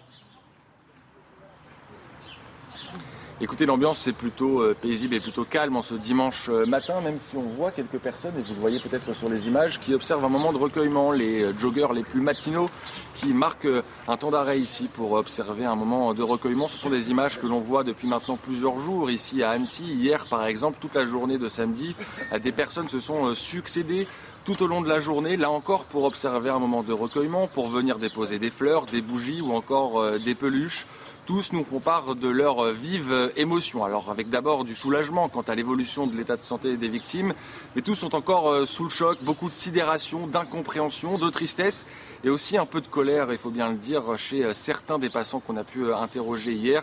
Beaucoup d'entre eux en tout cas nous ont affirmé qu'ils seront bel et bien présents pour ce rassemblement aujourd'hui à Annecy. Merci beaucoup Thomas Bonnet, un rassemblement qui sera euh, à suivre également à partir de 11h euh, sur CNews. Euh, et Thomas a eu, a, eu raison aussi de, le rappeler que les victimes sont désormais hors de danger et ça c'est peut-être le, plus important. Guillaume Bigot, on, sent bien que pour les Annéciens, ce, rassemblement, ce moment de recueillement, il est important. Il est important pour les Annéciens, c'est aussi l'unité de, de, toute une nation aussi. Oui, exactement. C'est pas seulement les Annéciens. D'ailleurs, c'est un, il y avait, comme vous savez, il y a deux petites victimes, une britannique et une néerlandaise, et même au-delà. Euh, c'est assez normal qu'il y ait ce, phénomène de, rassemblement parce que je pense que lorsque les êtres humains sont, autant euh, affectés, frappés, alors ceux qui le sont dans leur chair, n'en parlons pas, plus on est proche de la tragédie, plus on a des enfants, on a des enfants qui fréquentent ce parc, on a eu l'occasion d'avoir des, des parents euh, qui ont amené leurs enfants dès le lendemain, voire même dès le jour même. Là, l'effet traumatique est extrêmement puissant, le souffle de, l'émotion est encore plus puissant. Donc plus on est proche d'événements, plus on a besoin de cette sorte de catharsis qui consiste en quoi? Qui consiste d'abord à se rassembler. Alors pourquoi les êtres humains se rassemblent quand il y a des tragédies comme ça? D'abord parce qu'il y a quelque chose de la chaleur humaine. On a besoin de se, de se retrouver ensemble pour faire front face à l'adversité, face, euh, je dirais, à la, au destin, à la fatalité, à ce qu'il a de plus cruel? C'est vrai face à tout deuil, à la mort. Là, c'est pas la mort, heureusement, mais à l'irruption du mal, euh, du mal absolu. Mmh. Donc, il y a ce phénomène-là, ça existe dans toutes les civilisations humaines, dans toutes les sociétés humaines. Je crois que c'est profondément anthropologique. Ensuite, l'autre raison, c'est euh, de marquer symboliquement un. Finalement, qu'est-ce que c'est que ces coups de couteau? Ils ont, ils ont déchiré euh, la trame du quotidien. Ils ont déchiré la trame du quotidien et ils ont ouvert une sorte de brèche quelque chose qui est euh, vraiment comme une sorte de, je dirais, de vertige très angoissant. Et il faut quelque chose qui symboliquement referme d'une certaine façon cette parenthèse. Donc il y a une entrée, il y a une sortie. C'est pour ça qu'on fait souvent appel à des cérémonies, des cérémonies religieuses ou des cérémonies civiques, des cérémonies républicaines, dans lesquelles il y a quelque chose, il y a une sorte de dimension sacrée. Et en général, ce qu'on essaye de faire, c'est effectivement mettre des mots M-O-T-S sur les mots M-A-U-X.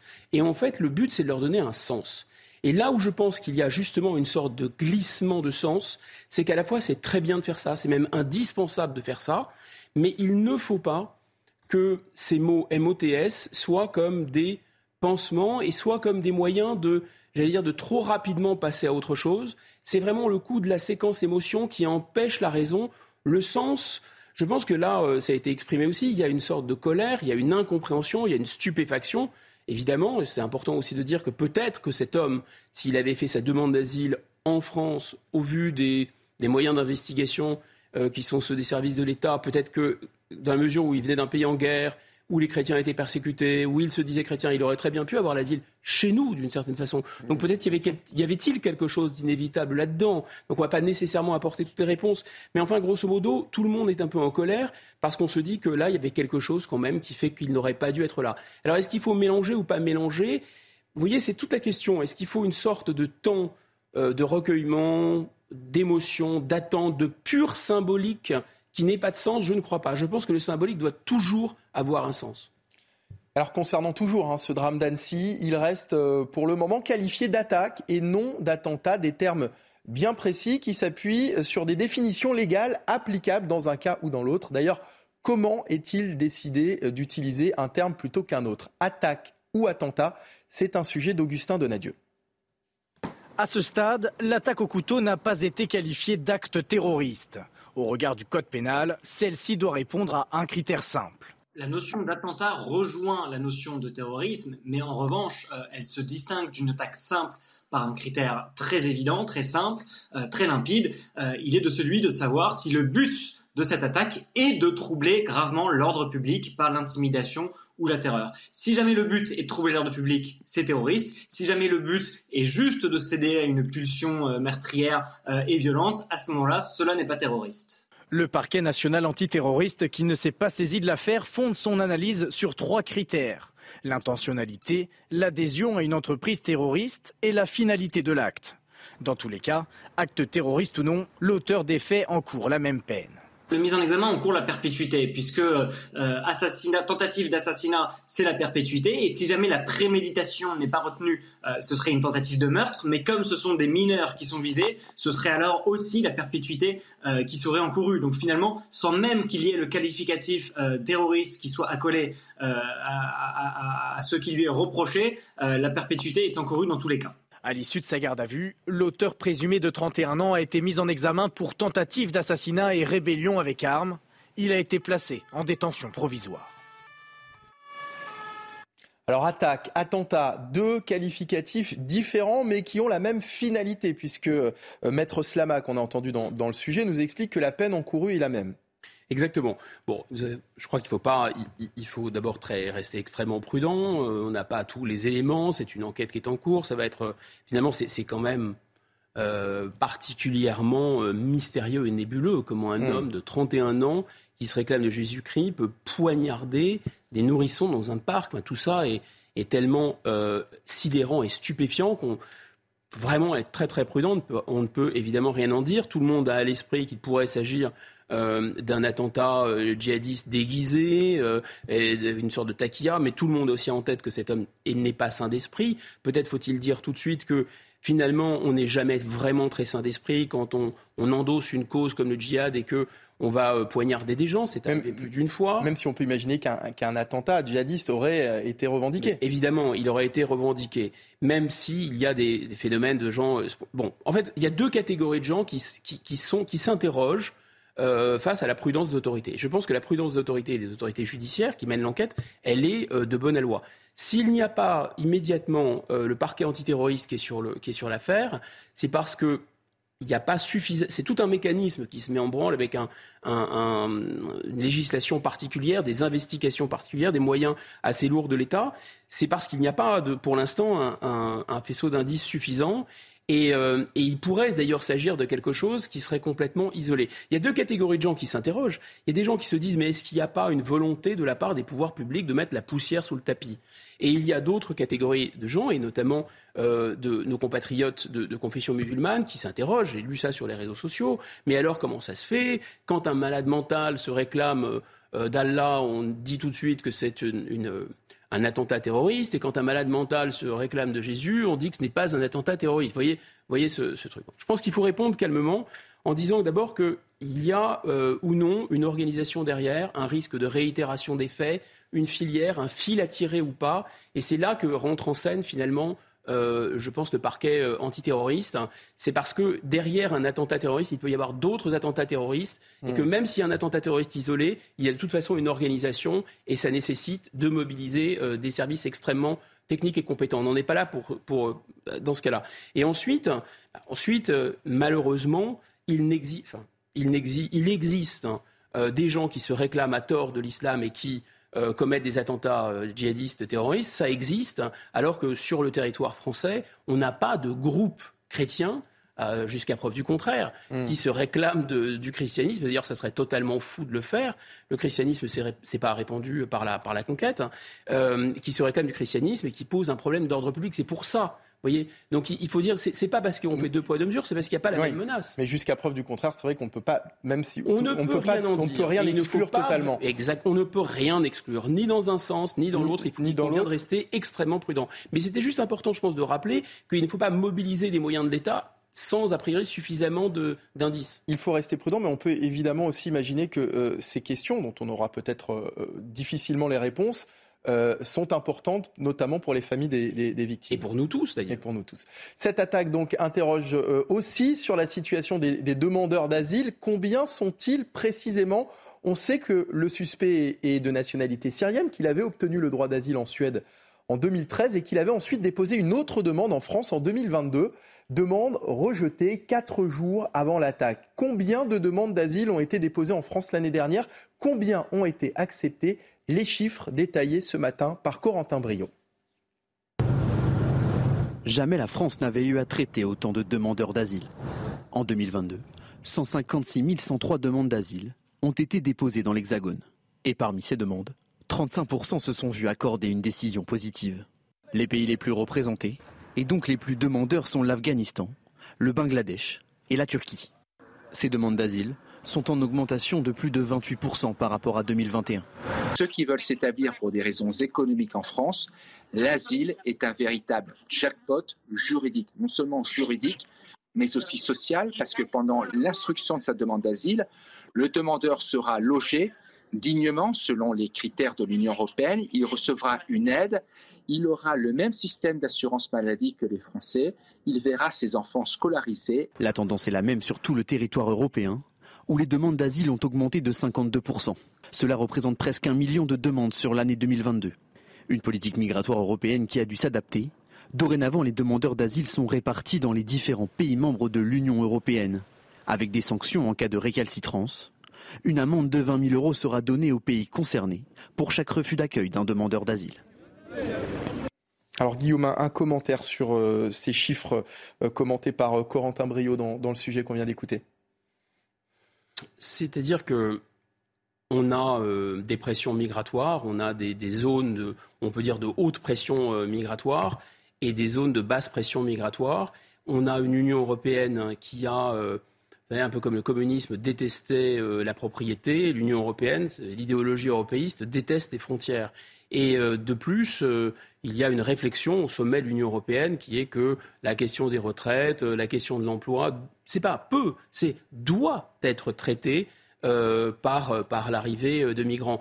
Donc il y a comme ça une sorte de euh, à l'échelle, en tout cas, de la Commission européenne, et ça se répercute sur les États, puisque c'est maintenant euh, une prérogative de, l'Union européenne, il y a l'idée que, de toute façon, on ne va pas être nécessairement très regardant sur le détournement du droit d'asile, parce que, in fine, ça va profiter à nos économies, à nos sociétés. Je crois que c'est ça le fond de l'affaire. Hmm. Alors, il semblerait, hein, selon le, ministère de l'Intérieur, que les demandes d'asile sont en baisse. En revanche, pour l'année 2023, selon les, les dernières statistiques. Alors, pourquoi les demandes d'asile sont-elles aussi nombreuses en France? Il faut dire que notre pays est l'un des plus généreux en matière de droits pour les réfugiés. Mais qu'en est-il dans les autres pays d'Europe? C'est un sujet d'Adrien Spiteri. Ils sont les deux pays les plus accueillants de l'Union européenne. L'Allemagne et la France enregistrent le plus grand nombre de demandes d'asile, loin devant l'Espagne et l'Italie. En cause, un système bien plus généreux que leurs voisins. A l'inverse, la Hongrie, la Pologne et le Danemark sont les pays les plus restrictifs vis-à-vis du droit d'asile en Europe. Une situation qui va évoluer. Jeudi, un accord entre les 27 a été trouvé pour harmoniser les législations nationales. Nous avons franchi une étape historique après de nombreuses années de négociations. Nous avons franchi cette étape importante vers une législation stable et durable sur la migration. Dans le détail, les procédures vont s'accélérer. Les États membres seront également tenus d'accueillir un certain nombre de demandeurs. Objectif, mieux répartir les réfugiés. S'ils s'opposent à leur quota, les pays devront payer une compensation financière de 20 000 euros par personne refusée. En 2022, 966 000 demandes d'asile ont été déposées dans l'Union européenne. Et pour revenir euh, sur le suspect d'Annecy, il était en situation régulière en France aussi longtemps que sa demande d'asile prospérait. Et c'est peut-être ça aussi le problème, Guillaume. Bien sûr, euh, bien sûr qu'il y a, je, répète, cette, euh, quelque chose qui est absolument sacro-saint dans la construction européenne, c'est l'absence de frontières pour les capitaux, l'absence de frontières pour les marchandises et l'absence de frontières pour les personnes. Donc cette, cette idée de la libre circulation, si vous voulez, c'est l'alpha et l'oméga de la construction européenne. Au cœur de la construction européenne, il y a le fait de démanteler des frontières intérieures. Mais comme par ailleurs, je vous le répète, il y a une volonté euh, plus ou moins assumée de faire venir des gens de l'extérieur euh, euh, notamment dans des pays qui n'ont pas suffisamment de démographie, le tout devient compréhensible. Là-dessus, on a entendu parler dans le débat public en France, notamment de l'exemple danois, mais pas que, la Hongrie, vous le citiez dans le, dans le sujet. Et pour l'instant, ces pays avaient demandé et obtenu des exceptions, notamment au moment euh, de la, des traités de, la passation du traité de Lisbonne, euh, sur le pilier euh, sécurité-justice, et ils avaient la possibilité d'être plus restrictifs que nous. D'une part. D'autre part, il y a Schengen. Schengen, c'est une convention à l'intérieur de la convention. En vertu de Schengen et d'un autre accord qui s'appelle Dublin, c'est le pays dans lequel c'est le pays dans lequel la personne arrive, demande l'asile, débarque d'une certaine façon, qui va être tenu pour responsable. Ça, c'est le premier point. Autrement dit, même si il y a un demandeur d'asile qui demande l'asile en Allemagne, mais qui arrive en France, c'est la France qui va être responsable euh, de, euh, le, sortir de, de l'Union européenne, en quelque sorte, des frontières de Schengen. Ensuite, enfin, là, il y a un accord qui vient d'être passé. Alors, au terme de cet accord, effectivement, ça, cette fois-ci, on peut dire euh, que l'idée suivant laquelle c'est l'Europe qui est la solution au problème migratoire. C'est quelque chose qu'on entend très fréquemment. Le problème est tellement d'ampleur, le, problème est tellement massif. Seule l'Union européenne serait à l'échelle d'une certaine façon. Seule l'Union européenne, vous comprenez, euh, si on ne règle pas le problème ensemble, on ne réglera pas, etc. C'est quelque chose qu'on entend en permanence. Mais là, là pour le coup, euh, je dirais, la vérité se fait avec une lumière particulièrement crue. Il y a une volonté d'accueil en tant que telle, il y a des quotas et il y a une amende qui a été décidée, 20 000 euros par migrant, si les pays de l'Union européenne ne prennent pas mmh. euh, le quota de migrants qui leur a été assigné.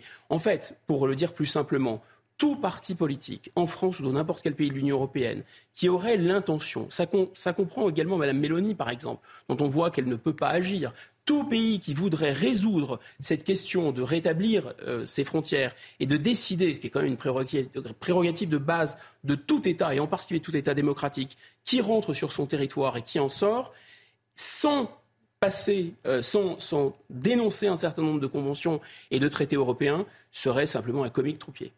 Alors, l'Union européenne veut également accélérer les procédures de, demande d'asile, ce qui serait peut-être pas plus mal, parce que euh, effectivement, on le voit que ces, demandes euh, ont tendance à, durer sur la longueur. C'est ce qui s'est passé effectivement avec ce, cas euh, à Annecy, des demandes qui durent des fois 3, 6, 9, parfois un an. Pendant ce temps, les demandeurs d'asile restent de façon régulière sur le sol français. C'est-à-dire que cette situation migratoire est aussi liée à un problème de bureaucratie, Guillaume. Alors, il y avait effectivement un rapport de la Cour des comptes qui avait conclu que 96% des déboutés restaient, par exemple, sur le territoire français. Donc oui, c'est lié à la, durée. Mais attention à cet argument, parce que c'est un moyen euh, de dire, euh, écoutez, regardez, on va traiter le problème, c'est-à-dire qu'on va accélérer le traitement administratif, on va peut-être réduire le nombre de recours.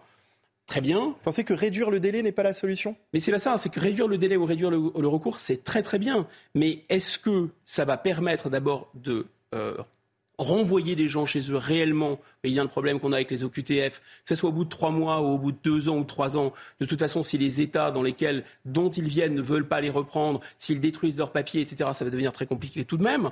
Deuxièmement, la question, mais, mais vraiment de bon sens, c'est que avant de, se poser la question, de dépenser beaucoup d'argent d'ailleurs pour les renvoyer chez eux, la question est plus simple, c'est pourquoi les laisse-t-on rentrer? Alors on les laisse rentrer précisément parce qu'ils détournent le droit d'asile et qu'ils demandent immédiatement le droit d'asile. Et donc la solution, la seule issue, c'est d'abord de revoir les conditions d'octroi du droit d'asile. Ça, c'est au niveau des traités. Et il faut effectivement, comme l'a montré la dernière proposition LR passée par la Constitution, et ensuite, c'est traiter les de l'administration des demandes d'asile les passer par les, consulats ou les ambassades françaises à l'étranger, par exemple. Il est 8h30 sur CNews et sur Europe 1. Sandra Chiombo vient de nous rejoindre. Euh, bonjour Sandra. Bonjour Mickaël. Vous allez, vous allez nous, parler d'Éric Ciotti qui, après ce, drame d'Annecy, entend bien euh, peser dans le débat sur l'immigration. Mais d'abord, le rappel des principaux titres de l'actualité avec vous, Sandra Chiombo. Il est 8h31. Un conducteur a heurté une foule lors d'un mariage. Les faits se sont déroulés hier à Cléry-Saint-André, près d'Orléans. Bilan 8 blessés, dont 3 en urgence absolue. Toutes personnes disposant de photographies de l'événement sont invitées à les mettre à la disposition pour les besoins des investigations. Un adolescent de 15 ans tué par balle, trois blessés à Stockholm. Ils se sont retrouvés au centre d'une fusillade en plein jour hier dans la capitale suédoise. Une heure après les faits, deux hommes ont été arrêtés après une course-poursuite, mais les circonstances restent encore à éclaircir selon la police. 24 heures du Mans, coup d'envoi de l'édition du centenaire. LeBron James, la star américaine de NBA, a donné le départ hier. Les premières heures ont donné lieu à une compétition féroce. Chacun des cinq grands constructeurs engagés en hypercar, la catégorie reine, se sont relayés en tête les 100 ans du, 24 heures du Mans. Merci beaucoup euh, Sandra Chombo. Vous restez euh, euh, avec nous. Vous allez nous, parler d'Éric Ciotti, le patron des, Républicains, est en interview aujourd'hui dans le Parisien. Il demande à être reçu par Emmanuel Macron. ce débat de, de l'après-Annecy doit impérativement, selon lui, s'engager sur la base des deux propositions de loi sur l'immigration portées par les Républicains. Éric Ciotti, effectivement, dénonce un immobilisme en matière d'immigration. Il a décidé de passer outre le ministre de l'Intérieur il demande à Emmanuel Macron de le recevoir sur cette question pour éviter, je cite, un énième scénario à l'eau tiède. Regardez, le ministre de l'Intérieur a demandé à nous voir, nous le verrons par courtoisie, mais c'est à l'Élysée que ça se décidera. Je demande solennellement à Emmanuel Macron de nous recevoir pour le convaincre d'engager euh, cette réforme. Avec Bruno Retailleau et Olivier Marlex, le chef de file des Républicains a écrit une lettre au président de la République. Elle détaille les propositions de la droite en matière d'immigration et formule une promesse, celle-ci. Si nos propositions sont adoptées, nous résoudrons le problème de l'immigration dans notre pays. Éric Ciotti entend également rendre à la France une partie de sa souveraineté déléguée selon lui à l'Europe. Il est donc nécessaire, selon Éric Ciotti, qu'Emmanuel Macron prenne en compte les propositions des républicains. Il déclare Le chaos migratoire nous menace. Nous sommes entravés par un cadre supranational européen et par une jurisprudence nationale qui reprend tous les de la gauche. Le président des Républicains entend réformer la Constitution, mais se défend de toute tentation de sortie de l'Union européenne. Il affirme Notre texte est profondément démocratique et n'a rien d'anti-européen. Au contraire, il permettra de sauver l'Europe. Lorsqu'on n'écoute pas les peuples, ils se révoltent. Et justement, cette révolte, Éric Ciotti entend l'apaiser. Il appelle d'ailleurs son propre camp à la mobilisation. Les dernières idées neuves datent de 2007. Nous avons montré avec nos propositions sur l'immigration que nous avons la capacité à sortir de la bien-pensance qui a trop longtemps paralysé l'action publique et qui, il faut bien le reconnaître, a touché notre famille politique. Merci beaucoup Sandra Chombo et bon anniversaire. C'est son anniversaire Ah, aujourd'hui. hein. bon anniversaire. Ah oui. Alors Guillaume Bigot, les Républicains continuent de, de mettre la pression hein, sur le, le gouvernement sur euh, cette question de l'immigration. Bon, cette question, c'est vraiment le bal des tartuffes. Parce que euh, des gens, là en l'occurrence LR, mais c'était vrai aussi du Parti Socialiste, et, et Renaissance n'est autre qu'une sorte de syndicat ou d'intersection entre LR et les partis socialistes, euh, sont ceux qui ont non pas délégué, comme le dit M. Ciotti, mais abandonné la souveraineté de la France. Alors, sur la question de la monnaie, oh, c'est pas grand-chose. Sur la question des frontières, oh, c'est pas grand-chose. Sur la question d'ailleurs euh, du budget ou des dépenses publiques, hein, puisque tout ça est extrêmement contraint maintenant. Et voilà, ils, ils, ils le découvrent, alors qu'ils l'ont voulu. Ils l'ont voulu avec passion, ils l'ont voulu ardemment, ils l'ont voulu euh, contre le peuple français, faut-il le rappeler, contre le, ré- le résultat du référendum, et ils l'ont imposé d'une certaine façon de force, un peu comme on fait boire de l'huile de foie de morue aux enfants. Et maintenant, ils Ah se force. réveillent et se disent ah tiens c'est curieux, on n'a plus de frontières, c'est comme c'est étrange, on ne peut plus contrôler. Euh, alors le mécanisme, on peut le décrire rapidement. Ce n'est pas seulement que c'est une compétence de l'Union européenne de savoir qui rentre, qui sort, euh, c'est Schengen, etc. Mais c'est aussi, ça passe aussi par les magistrats. C'est-à-dire que les magistrats vont s'appuyer à la fois sur la supériorité du droit européen, mais ils vont également s'appuyer sur un certain nombre de traités internationaux.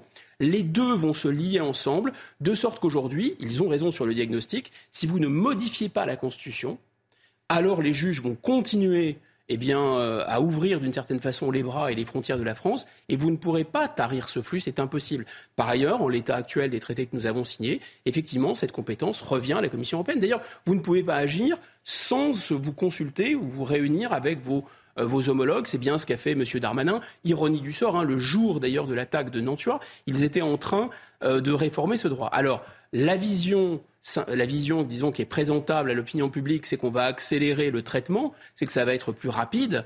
Mais la vision qui n'est pas présentable, c'est que nous n'en déciderons pas. Mieux encore, jusqu'à présent, si vous voulez, ce qu'on avait comme liberté, et ce qu'on a toujours comme liberté, l'Union européenne nous laisse ça, merci, merci infiniment, c'est qu'on peut, si on veut, en avoir un peu plus. Voilà. Vous pouvez avoir plus, vous pouvez être mieux disant en matière d'accueil euh, de, migrants, et en particulier de, de- de pseudo-demandeurs d'asile, c'est-à-dire que vous pouvez, euh, la France le fait, donner plus d'aide sociale, euh, être plus généreux, les loger, être plus souple, etc.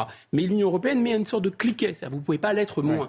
Et maintenant, la nouveauté, j'y reviens parce que c'est quand même incroyable et stupéfiant, c'est qu'il y aura des quotas, un peu comme il y a des quotas à l'intérieur du territoire français. Tous euh, les, vous voyez, les communes, les petites communes vont devoir accueillir des migrants. Là, c'est tous les États. L'Union européenne l'a décidé, tous les États vont devoir accueillir ces migrants et se les répartir. Et donc, ça veut dire que si l'Allemagne, enfin, si l'Allemagne en avait accueilli 3 millions, par exemple, pour mémoire, je crois en 2015, c'était Madame Merkel. Sur les 3 millions, il y en a déjà 1,5 million qui sont restés en Allemagne. Les autres se sont baladés un peu partout. Comme on le découvre avec Nantua, eh bien, il n'y a pas de contrôle. Si quelqu'un a le statut de demandeur d'asile dans un pays de l'Union européenne, bah, il rentre ici comme dans un moulin, évidemment, et il s'y maintient, comme on le voit à nouveau avec l'exemple de Nantua. Allez, dans l'actualité également, la grogne des habitants du quartier de la gare de Lyon à Paris. Ils dénoncent l'explosion depuis deux ans de l'insécurité et des nuisances dans le secteur de la place Henri Freinet. La cause, selon eux, les distributions alimentaires réalisées par la municipalité au profit des plus démunis qui attirent migrants et marginaux et rend la vie impossible aux habitants. Mathilde Ibanez.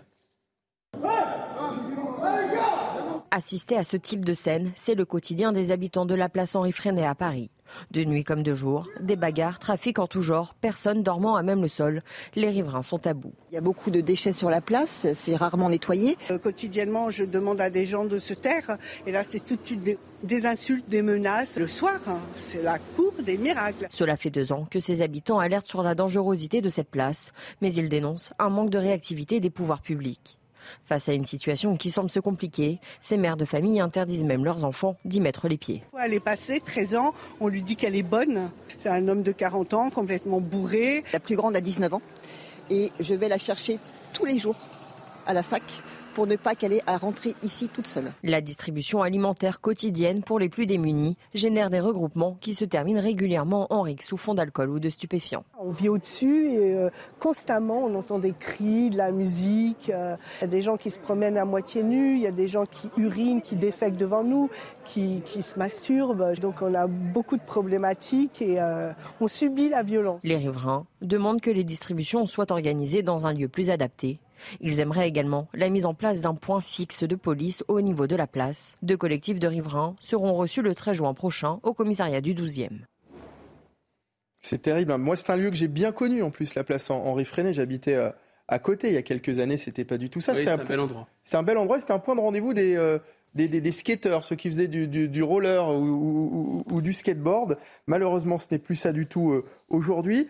Euh, euh, les habitants mettent en cause les distributions alimentaires. Est-ce que vous pensez que c'est ça le problème, Guillaume Bigot? Bah, Ce n'est pas directement le problème. Et d'ailleurs, les associations qui se plaignent de ces nuisances qui sont innombrables. Hein. C'est les, nuisances sonores en pleine, la nuit, des gens sont réveillés. ce sont beaucoup de trafiquants, de gens qui qui prennent des produits stupéfiants, des bagarres. Et donc, ça veut dire que euh, des personnes vulnérables, des personnes âgées, euh, des jeunes filles, etc., ont peur de, sortir en bas de chez eux. Enfin, c'est quand même mmh. incroyable. Et ils ne peuvent sortir que s'il y a, enfin, en tout cas, ces personnes vulnérables, que s'il y a physiquement des policiers présents. C'est-à-dire qu'il faudrait qu'il y ait en permanence des policiers présents pour permettre aux habitants de sortir de chez eux. Non, mais oh, c'est vraiment très, très étonnant, très étrange. Donc, euh, est-ce que ce sont les distributions alimentaires bah, indirectement, oui, puisque c'est l'endroit où s'opèrent ces distributions alimentaires qui fait que les, gens qui sont problématiques euh, il n'y a pas que des gens problématiques dans, ceux qui viennent prendre des aliments, mais il y a des gens problématiques. Il y a beaucoup euh, de ces faux, euh, de ces pseudo-réfugiés. Parce que ce phénomène-là du détournement du droit d'asile en, migration économique ou en migration de peuplement, qu'est-ce que vous avez? Vous avez des gens en fait qui vont s'insérer économiquement c'est tout le travail au noir, c'est tout ce qui fait fonctionner euh, une grosse partie de la restauration, etc. Ça, l'État ferme les yeux dessus, ok. C'est une sorte d'économie, si vous voulez, euh, qui fait du dumping social. Bon, mais ces gens-là posent pas tellement de problèmes, en fait. Euh, ils sont pas, à mon avis, dans des conditions très dignes en France. C'est pas bien non plus pour les salaires en France, mais c'est comme ça. Mais vous avez aussi dans cette population qui arrive des gens qui sont problématiques. Des gens qui relèvent de, la psychiatrie, euh, des gens qui s'alcoolisent, des gens qui vont consommer de la drogue, des gens qui vont se bagarrer, etc. Et donc, quand vous leur distribuez de la nourriture, les autres ayant euh, déjà des moyens de subsistance par euh, des liens familiaux avec des gens déjà installés sur place ou par des boulots qu'ils obtiennent euh, avec du travail au noir, il n'y a pas de problème. Mais Tandis que les autres... On ne peut pas finalement encourager à arrêter des distributions de, nourriture aux, plus démunis, parce qu'il y a des personnes qui en ont vraiment besoin, donc c'est toute la difficulté. Alors, il y a deux questions dans votre question, enfin plutôt deux réponses. La première réponse, c'est où est-ce qu'on fait ces distributions alimentaires? Je suis bien d'accord avec vous, il y a des gens, on ne va pas les laisser mourir de faim, nous sommes en France, euh, on ne va pas les laisser mourir de faim. Mais où est-ce qu'on fait ces distributions? Est-ce qu'on fait ces distributions au pied euh, d'immeubles d'habitation hmm. euh, en, centre-ville, euh, etc. Non, c'est pas possible parce qu'on sait que ça va de facto attirer une partie de gens qui sont très problématiques pour l'ordre public. Et deuxièmement, est-ce qu'on continue à faire rentrer des gens qui sont dans cet état de santé mentale, qui sont dans cet état de précarité, etc. Et à quoi ça sert? Alors, je, je, réponds aux questions, en fait. Ça sert à la fois à soutenir une économie parallèle, et à faire du dumping social au détriment des travailleurs français. Et ça sert d'autre part, je pense, c'est mon interprétation, elle est tout à fait, euh, elle est, elle est euh, peut-être un peu, un peu exagérée. Je pense qu'il y a 20 à 25 de, des habitants de notre pays qui sont, disons, des bénéficiaires de la mondialisation. La mondialisation ou la société ouverte a des effets secondaires négatifs, a des effets, a des effets de bord, si vous voulez. Et ça fait partie de ces effets de ces effets, de ces dégâts collatéraux. Et je pense que les gens qui bénéficient de cette mondialisation, eh bien, finalement, ils ont envie de s'acheter une bonne conscience. Et c'est ça un peu ces associations de soutien aux migrants. C'est rien d'autre. Ce sont pas, on peut pas dire que les gens qui militent pour l'accueil des migrants à Paris, ce sont nécessairement, euh, disons, euh, ils travaillent main dans la main avec le Medef. D'ailleurs, si vous leur dites ça, ils vont hurler. Mais je pense que ça correspond à une sorte de, de bonne conscience. C'est-à-dire ce sont les dames patronesses, un peu comme au XIXe siècle, quand vous avez travaillé euh, les enfants mmh. dans les mines, vous aviez des dames patronesses qui faisaient des distributions de nourriture, euh, voilà, euh, ils s'occupaient de, leurs bons pauvres. Là, c'est pareil, certaines, certaines entreprises, certaines industries ont besoin de gens non déclarés, sans papier, ils les font venir, ça crée un certain nombre de dégâts et ça nuit à l'ordre public. Et puis vous avez des dames patronesses qui s'en occupent, ça leur donne bonne conscience. Je pense que c'est assez insupportable de, de continuer à les faire venir surtout. Allez, un tout autre euh, sujet à présent. Quand les écolos font la guerre au SUV, le mouvement a commencé en Grande-Bretagne. Des groupes de dégonfleurs de pneus de SUV apparaissent un peu partout en France, dans les rues de Paris. Lumette et Lucie, vous allez l'entendre, traquent ces véhicules qu'elles estiment polluants. Elles évitent de les dégrader mais dégonflent les pneus en guise d'avertissement. Les explications de Jérôme Rampenou. À la nuit tombée dans les rues de la capitale, ces jeunes militantes grimées pour ne pas être reconnues traquent les SUV. Le but, c'est de dégonfler les pneus, mais sans les dégrader. Le propriétaire est averti par des autocollants. On prend euh, des lentilles, on enlève le capuchon, on met les lentilles dedans. Et après, on va venir le refermer. Euh, et du coup, ça va appuyer sur euh, la valve euh, tranquillement jusqu'à ce que ça soit entièrement dégonflé.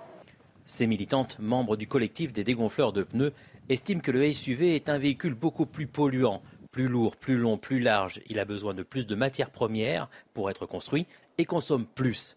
Il n'a rien à faire en ville, une aberration face au réchauffement climatique pour elle. Nous, on les dégonfle parce que euh, on considère que bah, les pouvoirs publics ne font rien. Et on attaque euh, directement euh, cette frange de la population qui a décidé de faire sécession, qu'on n'a rien à foutre de tout ce qui se passe aujourd'hui. Pour moi, ce qu'on fait, c'est une déclaration de guerre, en fait. C'est de dire, bah, vous avez décidé de continuer de vivre comme on vivait il y a 40 ans.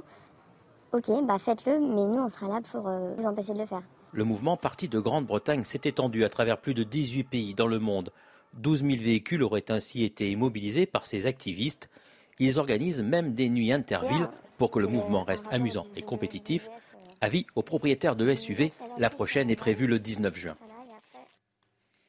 Guillaume Bigot, alors d'abord la question qu'on peut se poser, c'est les SUV déjà polluent-ils vraiment plus que les autres euh, véhicules? Et puis elles, disent hein, dans le sujet qu'on vient d'écouter qu'elles ne dégradent pas le véhicule, oui et non parce que clairement, ça pose problème pour euh, le propriétaire qui récupère son véhicule, qui s'en rend pas tout de suite compte, qui roule après euh, sur la jante, sans compter le, risque d'accident également. Ah bah là, Michael, il y a deux cas de figure. Hein. Soit vous roulez à toute petite vitesse, alors effectivement, maintenant, les voitures peuvent plus rouler plus vite que les trottinettes dans ville quasiment.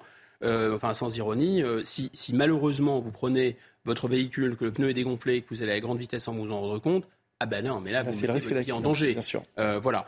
Donc, je pense que ce mécanisme, qu'est-ce que c'est?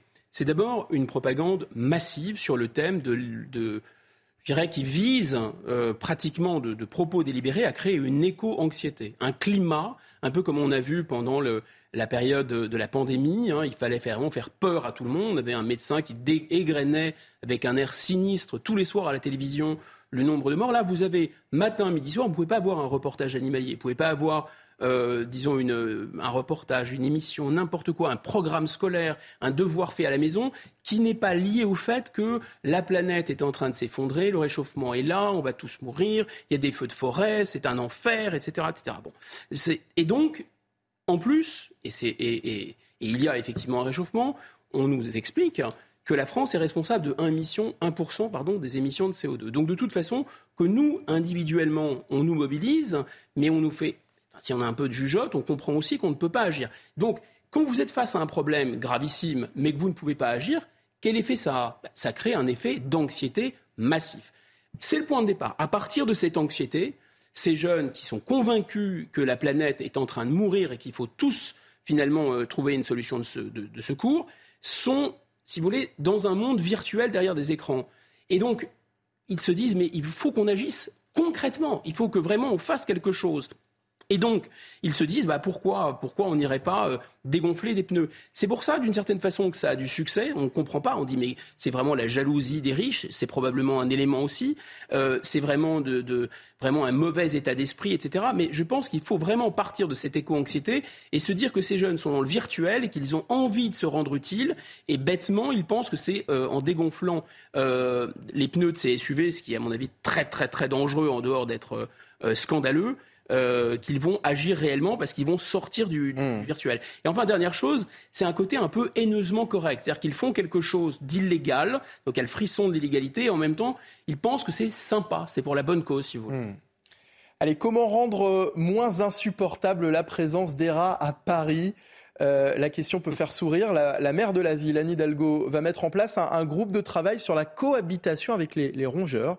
Euh, une initiative saluée par l'association de défense des animaux Paris Animaux Zoopolis qui condamne depuis plusieurs années les méthodes létales utilisées contre les rongeurs. Mathilde Ibanez, Pierre Emco, Axel Rebaud.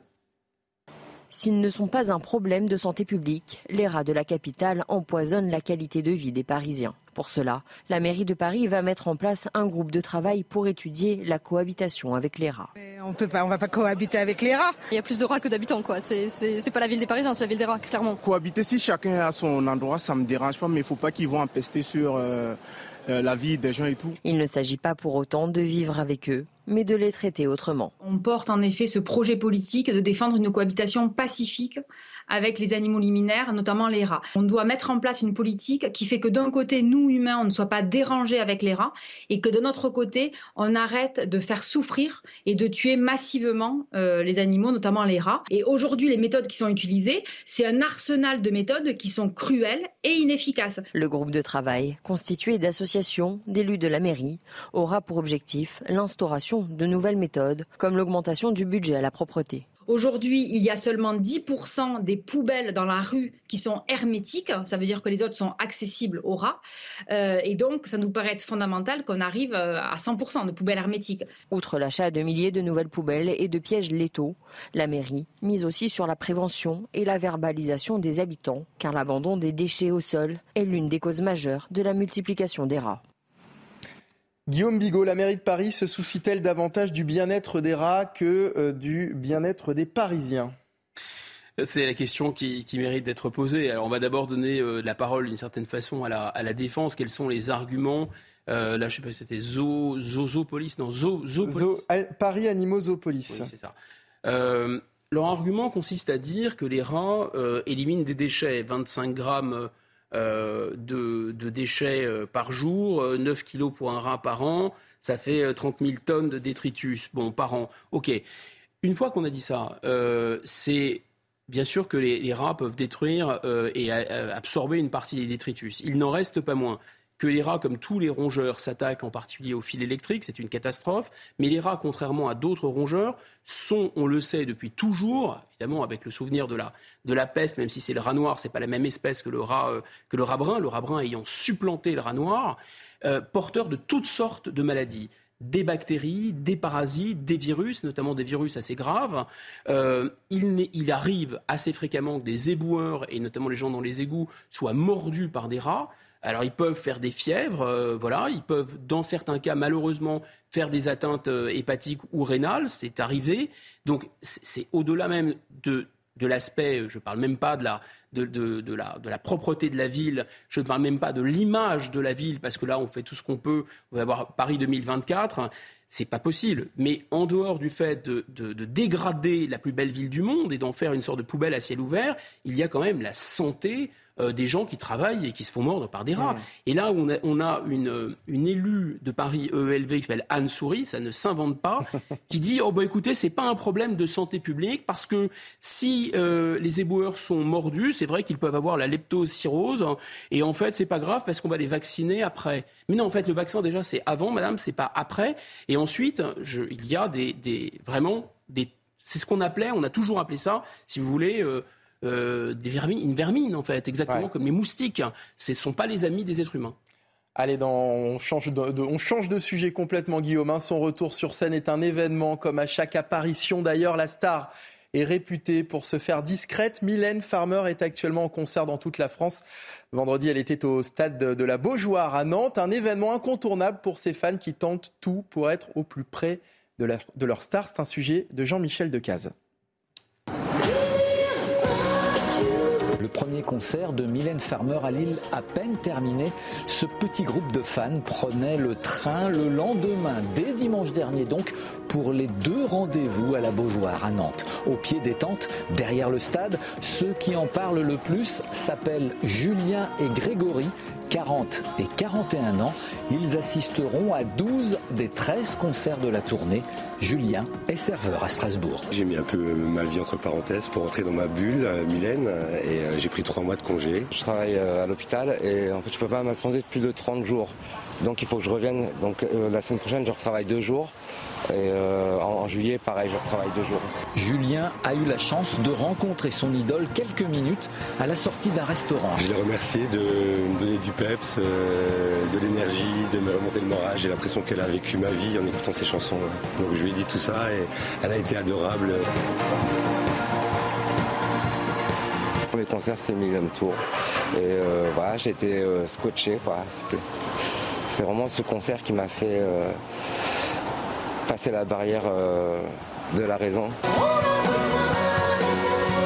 Tous les deux ont entendu que Nevermore pourrait être la dernière tournée. Les fans veulent donc en profiter à 100%.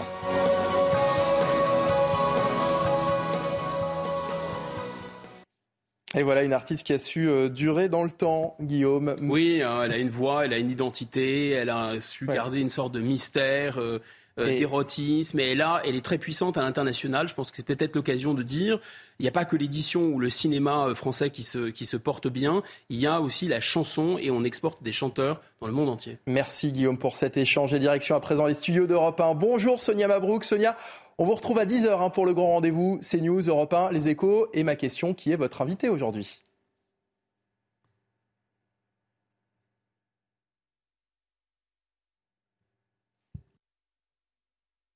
Le commissaire au plan et évidemment, nous allons revenir sur le choc et l'attaque d'Annecy pour aller plus loin désormais sur les questions migratoires. Vous en parlez depuis tout à l'heure avec Guillaume Bigot, la politique d'asile en question.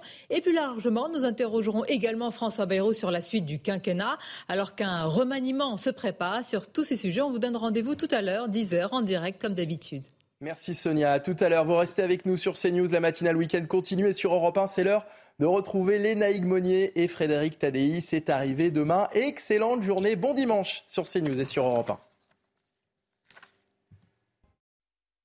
Regardez votre météo avec Samsonite Proxys. Légère, résistante, durable. Une nouvelle génération de bagages. Encore une ambiance lourde et orageuse. Aujourd'hui, avec quand même une petite accalmie sur le nord-ouest et l'arc atlantique, le retour des éclaircies après les orages violents de la veille. Par contre, déjà quelques averses, en général pas très fortes, sur la Normandie, l'île de France, euh, les Alpes, où ça va être de plus en plus orageux de ce côté-là. De belles éclaircies sur le nord-est ou encore le long de la Méditerranée. Au cours de l'après-midi, attention, les orages se réactivent. Ça va commencer euh, sur les Pyrénées, sur tous les massifs, massifs central et Alpes. Et puis ces orages vont remonter progressivement en direction de l'île de France, des Hauts-de-France, en fin d'après-midi, en soirée. Localement, on peut avoir des averses assez violentes avec de gros cumuls de pluie et même possiblement de la grêle. Et il n'y a encore que le nord-est qui reste à l'écart, alors que c'est la zone qui a le plus besoin d'eau actuellement en France. Les températures sont vraiment très élevées ce matin. Un ressenti euh, tropical dans beaucoup de grandes villes françaises. 19 à Paris, par exemple, 21 du côté de Lille, l'une des villes les plus chaudes de France ce matin, 22 à Perpignan. Au cours de l'après midi encore de la forte chaleur pour le nord-est en particulier, où il n'y a pas d'orage, donc la chaleur résiste de ce côté-là. 31 à Strasbourg, 31 à Lille, ça baisse un petit peu sur le nord-ouest après les orages, 21 sur la pointe bretonne et 32 en direction de Perpignan. C'était votre météo avec Samsonite Proxys. Légère, résistante, durable. Une nouvelle génération de bagages. Il est 9h sur CNews. Très bon dimanche. Merci de nous rejoindre. La matinale week-end continue. J'ai le plaisir d'accueillir Philippe David à mes côtés. Bonjour. Animateur Sud Radio. Bonjour Philippe. Guillaume Bigot est, toujours là. On va euh, euh, bien sûr de débattre de tous les sujets d'actualité dans un instant, mais d'abord voici les titres de votre journal. À Annecy, les habitants ont rendez-vous aujourd'hui au bord du lac, près du lieu du drame, pour un rassemblement citoyen en soutien aux victimes. Le programme de cette journée, au début de ce journal, avec nos équipes, nous retrouverons Thomas Bonnet en direct d'Annecy. Et cette attaque de jeudi qui interroge sur la situation des demandeurs d'asile en France. Combien sont-ils Beaucoup plus que dans d'autres pays d'Europe en raison notamment de conditions d'accueil très favorables? Et puis un adolescent de 15 ans a été euh, tué et trois personnes blessées par des tirs en plein jour hier à Stockholm, une nouvelle fusillade dans un pays de plus en plus souvent confronté à ce type d'événements dramatiques. Annecy, place au recueillement. Aujourd'hui, trois jours après l'attaque au couteau qui a fait six blessés, dont quatre très jeunes enfants, la ville se prépare aujourd'hui à un grand rassemblement citoyen à 11h tout à l'heure. Bonjour Thomas Bonnet, vous êtes à, Annecy devant le parc du Paquier où a eu lieu euh, l'attaque jeudi et à deux pas d'où va se tenir ce rassemblement tout à l'heure, Thomas? Oui, absolument. Le rassemblement qui va avoir lieu juste derrière moi. Vous le voyez, les derniers préparatifs euh, sont euh, en cours pour pouvoir accueillir euh, tous les citoyens qui vont se rassembler pour cet événement organisé par la ville d'Annecy, un rassemblement citoyen qui se veut relativement sobre, relativement court aussi, moins d'une heure. Il y aura prise de parole, là aussi très courte, euh, du maire de la ville, François Astorg, qui sera entouré par les personnes ayant agi avec euh, courage et professionnalisme dans ce moment euh, difficile. Et puis il y aura une pause musicale, vous l'entendez peut-être d'ailleurs déjà derrière moi, ce sont les répétitions, une pause musicale avec une chanteuse originaire de la ville d'Annecy. Et puis une fresque sera finalement révélée et offerte à la ville d'Annecy là aussi par des artistes originaires de Haute-Savoie. Plusieurs milliers de personnes sont attendues ici. Et c'est pour cette raison qu'un important important dispositif de sécurité sera mis en place toute la journée. Effectivement, on entend bien la, musique euh, tout près de vous. Euh, Thomas Bonnet, merci beaucoup. Les images sont de Laurent Sélarié euh, pour CNews. Et puis rappelons que CNews sera en direct hein, à partir de, de, de 11h. Édition spéciale présentée par Thierry Cabane avec nos envoyés spéciaux pour suivre en direct ce rassemblement citoyen organisé par la ville d'Annecy. Et concernant à présent l'état de santé des victimes, il semblerait euh, qu'elles soient désormais euh, euh, toutes hors de danger, heureusement. On va tout de suite retrouver Régine Delfour en direct de Grenoble. Bonjour Régine, vous êtes devant le, le CHU de Grenoble où trois des enfants blessés sont encore hospitalisés. Oui, bonjour Michael, absolument. Nous sommes devant le CHU de Grenoble où trois euh, des quatre enfants euh, sont encore euh, hospitalisés. Vous l'avez dit, les victimes n'ont plus de pronostic vital engagé.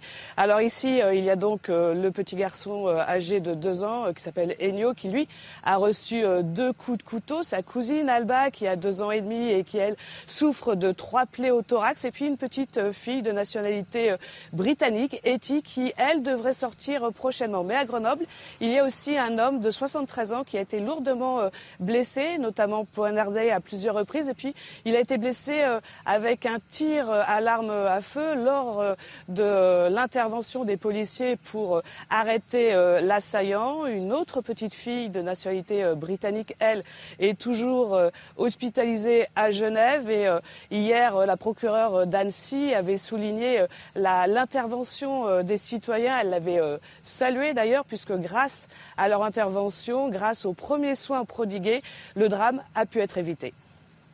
Merci beaucoup euh, Régine Delfour en direct d'Annecy devant le euh, en direct de Grenoble, pardon, devant le, CHU de, Grenoble. Et toujours concernant ce drame, il reste pour le moment qualifié d'attaque et non d'attentat, des termes bien précis qui s'appuient sur des définitions euh, légales applicables dans un cas ou dans l'autre. D'ailleurs, comment est-il décidé d'utiliser un terme plutôt qu'un autre, attaque ou attentat? C'est un sujet d'Augustin Donadieu. À ce stade, l'attaque au couteau n'a pas été qualifiée d'acte terroriste. Au regard du code pénal, celle-ci doit répondre à un critère simple. La notion d'attentat rejoint la notion de terrorisme, mais en revanche, euh, elle se distingue d'une attaque simple par un critère très évident, très simple, euh, très limpide. Euh, il est de celui de savoir si le but de cette attaque est de troubler gravement l'ordre public par l'intimidation ou la terreur. Si jamais le but est de troubler l'ordre public, c'est terroriste. Si jamais le but est juste de céder à une pulsion euh, meurtrière euh, et violente, à ce moment-là, cela n'est pas terroriste. Le parquet national antiterroriste, qui ne s'est pas saisi de l'affaire, fonde son analyse sur trois critères. L'intentionnalité, l'adhésion à une entreprise terroriste et la finalité de l'acte. Dans tous les cas, acte terroriste ou non, l'auteur des faits encourt la même peine.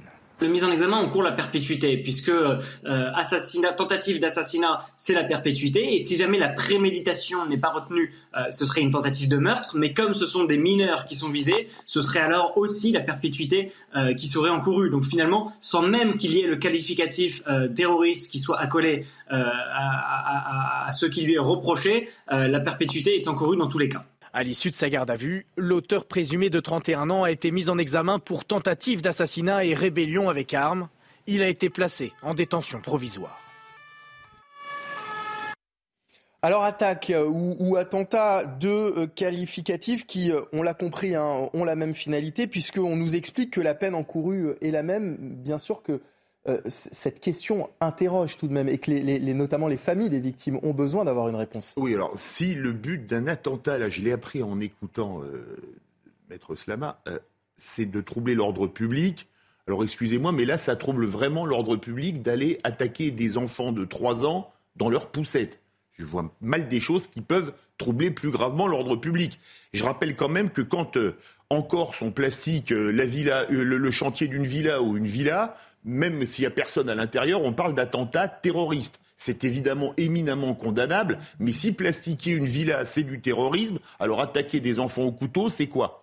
Après, il y, a souvent une question, il y a souvent une question de revendication aussi derrière qu'il n'y a pas effectivement sur ce drame d'Annecy. Alors, je ne vais pas me pencher stricto sensu sur le terme mm. juridique, parce que troubler l'ordre public, là, c'est tout de suite vu l'ordre public qui a été troublé, parce qu'on parle que de ça, que de ça Mais tout meurtre trouble Mais tout meurtre trouble l'ordre public, vu comme ça. Donc, euh, la qualification me paraît vraiment un peu, je, dirais même, euh, fumeuse euh, d'un point de vue juridique, mais je ne suis pas juriste. mais sinon, évidemment, euh, ça, pose quand même question. Euh, ça, sème la terreur. Terrorisme, c'est celui qui sème la terreur. Là, quand on a vu les vidéos avec les cris des enfants, des parents, etc., si ça, c'est pas semer la terreur, c'est quoi? Guillaume Bigot le niveau euh, quand même des hommes politiques, on le sait bien, n'est pas, pas vraiment en hausse. Ils sont pas toujours armés du verbe, on va dire ça comme ça. La manière de rédiger les lois reste, enfin souvent laisse à désirer. C'est vrai qu'on on peut se dire quand même qu'un euh, attentat, un acte terroriste, ça a bien sûr à voir, comme dans tous les actes pénaux, avec l'intention, mais là, l'intention, elle doit être animée par une idéologie qu'on veut répandre par la terreur. Enfin, il faut rester très simple. C'est ça un acte terroriste. Là, on ne sait pas encore si c'est le cas ou pas, parce que ça pourrait être quelqu'un qui se dissimule en chrétien, mais ça pourrait être aussi euh, quelqu'un qui, euh, je sais pas, a décidé de. Vous savez, il y avait au 19e siècle des attentats anarchistes, des gens qui voulaient. Euh, voilà, ça. Mais de toute façon, euh, si la personne n'a plus son discernement et si la personne ne, sait pas ce qu'elle fait au moment où elle fait ce qu'elle fait, de toute façon, il ne peut pas y avoir ni de terrorisme ni d'autre chose. Et, puis pour rester dans les circonvolutions sémantiques, comment est-ce qu'on qualifie cet individu? On ne peut pas le qualifier d'assassin ou de meurtrier puisqu'il n'y a pas eu de mort et que Dieu merci, toutes les victimes sont hors de Et l'intention meurtrière ne fait pas de doute. Oui, mais on ne peut pas le qualifier d'assassin ou de meurtrier puisqu'il l'a tué ou. Il n'y a, pas eu de Il voulait le Donc, on ne peut pas le qualifier de terroriste a priori puisque le parquet euh, ah antiterroriste n'a pas été soutenu. On l'appelle comment? C'est un euh, agresseur. Le, forcené euh, d'Annecy, moi j'aimerais savoir comment on l'appelle. Ce que, ce que je trouve surréaliste, c'est qu'on soit dans des circonvolutions sémantiques face à un drame horrible. On est face à un drame où pour le moment on ne sait finalement pas grand-chose, notamment euh, sur, euh, sur le, le, mobile effectivement de, de l'agresseur. Cette attaque donc qui interroge en tous les cas sur une chose, sur la situation des, des demandeurs d'asile. Combien sont-ils précisément? On sait que le suspect est de nationalité syrienne, qu'il avait obtenu le droit d'asile en Suède en 2013 et qu'il avait ensuite déposé une autre demande en France fin 2022, demande rejetée quatre jours avant l'attaque. Combien de demandes d'asile ont été déposées en France l'année dernière? Combien ont été acceptées? Les chiffres détaillés par Corentin Brio. Jamais la France n'avait été confrontée à autant de demandeurs d'asile. En 2022, 156 103 demandes d'asile ont été déposées dans l'Hexagone. Et parmi ces demandes, 35% se sont vus accorder une décision positive. Les pays les plus représentés, et donc les plus demandeurs, sont l'Afghanistan, le Bangladesh et la Turquie. Ces demandes d'asile sont en augmentation de plus de 28% par rapport à 2021. Ceux qui veulent s'établir pour des raisons économiques en France, l'asile est un véritable jackpot juridique, non seulement juridique, mais aussi sociale, parce que pendant l'instruction de sa demande d'asile, le demandeur sera logé dignement selon les critères de l'Union européenne, il recevra une aide, il aura le même système d'assurance maladie que les Français, il verra ses enfants scolarisés. La tendance est la même sur tout le territoire européen, où les demandes d'asile ont augmenté de 52%. Cela représente presque un million de demandes sur l'année 2022. Une politique migratoire européenne qui a dû s'adapter. Dorénavant, les demandeurs d'asile sont répartis dans les différents pays membres de l'Union européenne, avec des sanctions en cas de récalcitrance. Une amende de 20 000 euros sera donnée aux pays concernés pour chaque refus d'accueil d'un demandeur d'asile. Donc explosion visiblement des, demandes d'asile en, 2022. Il semblerait, selon le ministère de l'Intérieur, que les demandes en revanche ont baissé pour l'année 2023 selon les, dernières statistiques. On peut imaginer qu'il y a eu un effet Covid en, 2022 aussi. Euh, un mot sur euh, ces chiffres, Philippe David? Comme le disait Philippe Fontana, il, le disait d'ailleurs l'autre jour euh, à mon micro, il y a le, droit d'asile, c'est une manière facile d'abuser les procédures d'entrée en France. il le disait, 35% sont, sont acceptés des demandes d'asile. Ça veut dire qu'il y en a les deux tiers qui sont refusés. Je crois que sur les deux tiers, on doit être à un taux, c'est ce qu'avait ce dit, je crois, Thibault de Montbrial, il me semble, l'autre jour, euh, mais je suis pas sûr que ce soit lui, c'est peut-être Philippe Fontana, que c'était un peu plus de 5% des OQTF qui sont appliqués. 96% restent. Oui, donc 5%, 4%, 4%, voilà. Donc, c'est-à-dire que les deux tiers des gens qui sont déboutés restent. Pratiquement tout le monde reste. Et il faut rappeler quand même une chose. Euh, c'est Jean-Michel Fauvergue qui l'a dit l'autre jour euh, au mm. micro de Sud Radio, que euh, des associations de, défense des migrants disent, surtout pour qu'on prenne votre droit d'asile, dites que vous êtes chrétien ou homosexuel persécuté dans votre pays, que ce soit la Syrie, l'Afghanistan, le Pakistan, etc. Donc ça pose vraiment question le droit d'asile, toutes les personnes qui se penchent dessus vous le disent, c'est devenu une source massive d'abus pour euh, tenter de rentrer en France. Guillaume Bigot Bon, bah, on sait bien, oui, on sait que de toute façon, les gens qui n'ont pas de qualité à rester sur le territoire et qui font même l'objet d'une obligation, mais le terme, on, disait que les mots n'ont plus de sens, mais effectivement, pour les autorités publiques, les mots n'ont plus de sens. Une obligation, c'est ce que ça veut dire en français. Quand l'État français parle d'obligation, ça veut dire tout à fait autre chose. C'est en fait une obligation facultative. Donc une, une, invitation, on va dire ça comme ça. Oui, une invitation, euh, si le cœur vous en dit, à vos cœurs, monsieur, dame. Deuxièmement, on sait aussi une chose. On sait que quelqu'un euh, qui a refusé la nationalité suédoise, mais on sait que quelqu'un un peu n'importe où dans l'Union européenne sait qu'en France, sait qu'en France, eh bien, il va y avoir euh, de multiples recours, il va y avoir euh, une allocation lui permettant de se, de se de maintenir sur le territoire, il va avoir un logement, etc. Quand bien même on rejetterait son, son, sa demande d'asile, il pourra ensuite hmm. faire des recours et ça lui ouvrira des tas de droits. Ensuite, ça, ils le savent. Quand on apprend qu'il y a un million de personnes qui ont demandé droit d'asile dans l'Union européenne l'année dernière, et quand on sait qu'on est dans un des pays les plus attractifs, le jackpot social ou l'Eldorado social, l'équivalent pour les migrants, si vous voulez, des paradis fiscaux euh, pour, euh, pour l'argent sale, c'est très inquiétant. C'est très très inquiétant. Parce que ça veut dire aussi qu'on comprend qu'une fois que vous êtes rentré dans l'Union européenne, vous pouvez vous balader librement. Normalement, vous restez que trois hmm. mois si vous avez un titre de séjour. C'était le cas. Il a un titre de séjour. Il avait un titre de séjour légal en Suède, donc il aurait pu rentrer en France valablement. Déjà, c'est un peu bizarre. Et si pendant trois mois. trois mois. Pendant trois mois, effectivement. Alors effectivement, on nous parle aussi de la complexité du traitement de ces dossiers, d'où le fait que euh, ce traitement de, prend du temps, en fait. Euh, toujours est-il que pour le cas de ce, Syrien, la finalité était assez simple, puisqu'il avait il était réfugié euh, en Suède. Donc, quoi qu'il arrive, sa demande d'asile en France était euh, in facto refusée. Ça a tout de même mis huit mois.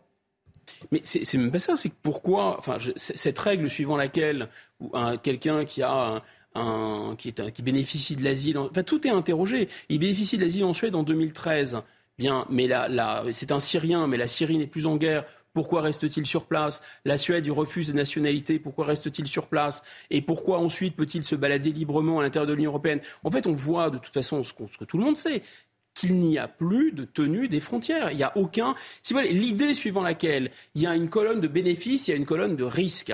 La colonne de bénéfices, c'est que vous pouvez partir au Portugal en vacances sans passer par une douane et sans montrer votre passeport. Oh Alléluia, c'est fantastique comme avantage, c'est extraordinaire parce que moi quand je vais en Grande-Bretagne, je monte mon passeport, j'ai l'impression de rentrer dans un camp si hmm. vous voulez. C'est effrayant au plan des libertés publiques. Donc ça c'est le bénéfice. Le bénéfice, vous montrez pas votre passeport. Mais le risque, bah, le risque c'est non tu vois par exemple. On parlait de, ces chiffres hein, des, demandes d'asile euh, sur le territoire. Pourquoi sont-elles euh, aussi nombreuses? On va en parler dans un instant, juste après le rappel des principaux titres de l'actualité. Il est 9h15 sur CNews et on retrouve Sandra Thiombo. Un conducteur a heurté une foule lors d'un mariage. Les faits se sont déroulés hier à Cléry-Saint-André, près d'Orléans. Bilan 8 blessés, dont 3 en urgence absolue. Toutes personnes disposant de photographies de l'événement sont invitées à les mettre à la disposition pour les besoins des investigations. Volodymyr Zelensky évoque des actions de contre-offensive des troupes ukrainiennes. Il se refuse toutefois à donner des détails sur une opération prévue de longue date. Kiev entretient le flou sur les stratégies de l'Ukraine alors que l'armée russe signale depuis six jours des assauts d'ampleur. 24 heures du Mans, coup d'envoi de l'édition du centenaire. LeBron James, la star américaine de NBA, a donné le départ hier. Les premières heures ont laissé place à une compétition féroce. Chacun des cinq grands constructeurs engagés en hypercar, la catégorie reine, se sont relayés en tête. Pourquoi les demandes d'asile sont-elles aussi nombreuses en France? Il faut dire que notre pays est l'un des plus généreux en matière de droits euh, pour les réfugiés. Mais qu'en est-il dans les autres pays d'Europe? C'est un sujet d'Adrien Spiteri. Ils sont les deux pays les plus accueillants de l'Union européenne. L'Allemagne et la France enregistrent le plus grand nombre de demandes d'asile, loin devant l'Espagne et l'Italie. En cause, un système bien plus généreux que leurs voisins. A l'inverse, la Hongrie, la Pologne et le Danemark sont les pays les plus restrictifs vis-à-vis du droit d'asile en Europe. Une situation qui va évoluer. Jeudi, un accord entre les 27 a été trouvé pour harmoniser les législations nationales. Nous avons franchi une étape historique après de nombreuses années de négociations.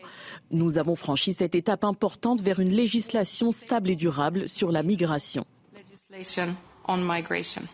Dans le détail, les procédures vont s'accélérer. Les États membres seront également tenus d'accueillir un certain nombre de demandeurs. Objectif, mieux répartir les réfugiés. S'ils s'opposent à leur quota, les pays devront payer une compensation financière de 20 000 euros par personne refusée. En 2022, 966 000 demandes d'asile ont été déposées dans l'Union européenne. Dans le reste de l'actualité, un adolescent de 15 ans a été tué et trois personnes blessées par des tirs en plein jour hier à Stockholm. Une nouvelle fusillade dans un pays de plus en plus souvent confronté à ce genre d'événements dramatiques. Corentin Brio. C'est la deuxième fois en moins de 24 heures. Une fusillade a éclaté ce samedi près d'une station de métro très fréquentée à Farsta, un quartier de la banlieue de Stockholm en Suède. Selon la police, deux hommes ont été arrêtés lors d'une course-poursuite peu de temps après les faits. Parmi les victimes, un jeune homme de 15 ans est décédé. Trois autres personnes, dont un mineur, sont actuellement hospitalisées. Cette fusillade intervient 24 heures après que trois personnes ont été également blessées par balle dans la capitale suédoise. Le pays a ces dernières années été touché par une vague de fusillades et d'attentats à la bombe sur fond de trafic de stupéfiants. Il a par ailleurs été le théâtre de 391 fusillades en 2022, dont 62 mortels. Comment rendre moins insupportable la présence des rats à Paris? La maire de la ville, Anne Hidalgo, va mettre en place un groupe de travail sur la cohabitation avec les rongeurs, une initiative saluée par l'association de défense des animaux Paris Animaux Zoopolis qui condamne depuis plusieurs années les méthodes létales utilisées contre les rongeurs. On en parle dans un instant en plateau, mais d'abord le sujet de Mathilde Ibanez, Pierre Emco et Axel Rebaud. S'ils ne sont pas un problème de santé publique, les rats de la capitale empoisonnent la qualité de vie des Parisiens. Pour cela, la mairie de Paris va mettre en place un groupe de travail pour étudier la cohabitation avec les rats. on peut pas, on va pas cohabiter avec les rats. Il y a plus de rats que d'habitants, quoi. C'est pas la ville des Parisiens, c'est la ville des rats, clairement. Cohabiter, si chacun a son endroit, ça me dérange pas, mais il faut pas qu'ils vont empester sur euh, la vie des gens et tout. Il ne s'agit pas pour autant de vivre avec eux. mais de les traiter autrement. On porte en effet ce projet politique de défendre une cohabitation pacifique avec les animaux liminaires, notamment les rats. On doit mettre en place une politique qui fait que d'un côté, nous humains, on ne soit pas dérangés avec les rats et que de notre côté, on arrête de faire souffrir et de tuer massivement euh, les animaux, notamment les rats. Et aujourd'hui, les méthodes qui sont utilisées, c'est un arsenal de méthodes qui sont cruelles et inefficaces. Le groupe de travail, constitué d'associations, d'élus de la mairie, aura pour objectif l'instauration de nouvelles méthodes, comme l'augmentation du budget à la propreté. Aujourd'hui, il y a seulement 10% des poubelles dans la rue qui sont hermétiques. Ça veut dire que les autres sont accessibles aux rats. Euh, et donc, ça nous paraît être fondamental qu'on arrive euh, à 100% de poubelles hermétiques. Outre l'achat de milliers de nouvelles poubelles et de pièges létaux, la mairie mise aussi sur la prévention et la verbalisation des habitants, car l'abandon des déchets au sol est l'une des causes majeures de la multiplication des rats. Philippe David, sommes-nous trop cruels avec les rats? Visiblement, la mairie de Paris se soucie davantage de leur bien-être que de celui des, Parisiens. Il y a quelques années, il y avait une super production hollywoodienne qui s'appelait Danse avec les loups, qui était euh, incarnée par Kevin Costner. La super production de l'hôtel de ville maintenant, c'est Danse avec les rats, euh, starring Anne Hidalgo. Euh, on, est chez les fous. Les rats, c'est quand même des animaux dangereux. Ils peuvent donner des maladies graves comme la leptospirose. On se rappelle quand même, si je ne m'abuse, Guillaume Bigot, qui connaît bien l'histoire, me reprendra si je dis une bêtise, que la peste noire en Europe est arrivée à cause des rats qui étaient dans des bateaux. Euh, et alors, on est tellement dans le politiquement correct qu'à la mairie de Paris, il y a quelques mois, quelqu'un a dit qu'il ne fallait pas ah parler de rats, mais de surmulots. Alors, je crois qu'il va vraiment falloir monter des comités pour lutter contre la surmulotophobie on reste dans les euh, circonvolutions euh, de vocabulaire. À quand une charte des droits du surmulot, Guillaume Bigot? D'abord, moi, je voudrais prendre la défense de médias satiriques euh, comme les, vous savez, les, des gens qui, font, qui sont les chansonniers ou des euh, ce site là, euh, ce site absolument le Gorafi, la Gorafi, etc. Là, je pense que tous ces gens, il faut, il faut les défendre parce qu'ils sont en, menacés de disparition. Avec des élus politiques de cette nature, de cette eau-là, si vous voulez, ces gens sont forcément au chômage. Ça va au-delà de tous les délires possibles, mais d'une certaine façon, on a envie d'en rire, mais à partir du moment où vous avez une guerre en Europe à 2200 km qui fait des centaines de milliers de morts, à partir du moment où le, Congo, il y, a des, millions de gens qui, sont morts, des femmes, des enfants, etc. Vous avez Nantua. comment des gens, comment des élus décemment peuvent dire que le, que le cœur de la politique, c'est de ne pas se montrer cruel avec des rats Et puis on a envie, on, d'en rire, mais c'est quand même de vraies nuisances pour, euh, pour les habitants. Euh, Paris est, censé être une vitrine pour la France au niveau, au niveau international. et qu'en est-il aujourd'hui? Bah, évidemment, évidemment que c'est un, c'est un symbole de, de, ça. On pourrait imaginer que le rat, d'ailleurs, figure sur le logo officiel de Paris 2024 hein, pour les Jeux Olympiques. Pourquoi pas Ça ferait euh, le petit, un petit surmulot comme ça, ça serait euh, assez sympathique. Oui, bien sûr, c'est, c'est vraiment une nuisance. On sait que c'est une nuisance. Les maladies charriées par les rats, la saleté charriée par les rats, etc. Tout le monde est d'accord. Alors un dernier mot, vraiment, 30 secondes. il y a quelques temps, je sortais de la gare Montparnasse, un rat, mais comme ça, a traversé à 20 cm de mes pieds. Et l'autre jour, je sortais du restaurant à côté de, Sud Radio. On avait un rat comme ça mort sur le trottoir. C'était pas un chat. Non, c'était des surmulots, pardon. C'était des surmulots. Juste une précision, hein. il y a 6 ah, portées par an de rats. Un ah. rat fait 6 portées par an de 12 rats. Donc c'est une progression géométrique. Bon, évidemment, ils n'ont pas dépassé le CM2. La pause. Dirige, mais enfin, on, leur expliquera. La pause, on va revenir sur cette journée de, recueillement à Annecy où un rassemblement citoyen est organisé à partir de, 11h. On va, on va y revenir, bien sûr, dans la suite euh, et la dernière partie de votre matinale week-end, toujours en compagnie de Philippe David et de Guillaume Bigot. A tout de suite sur CNews. Bon dimanche.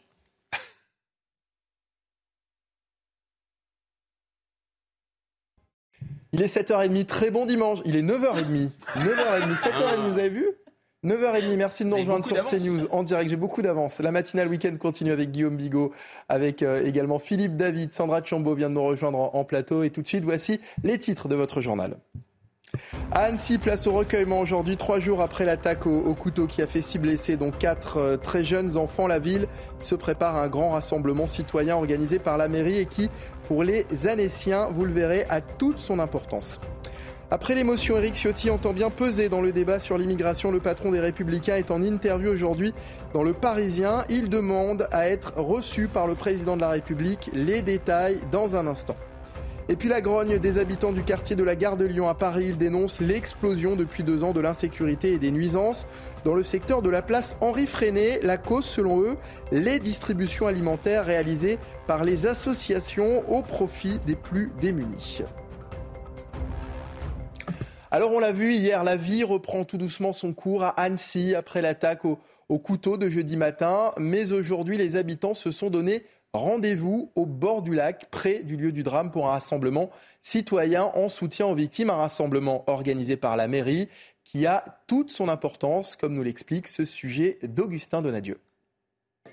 Des lettres, des fleurs et des bougies, autant de marques de soutien pour les victimes à deux pas du lac d'Annecy. Depuis jeudi, l'émotion des habitants reste forte. Un rassemblement est organisé aujourd'hui.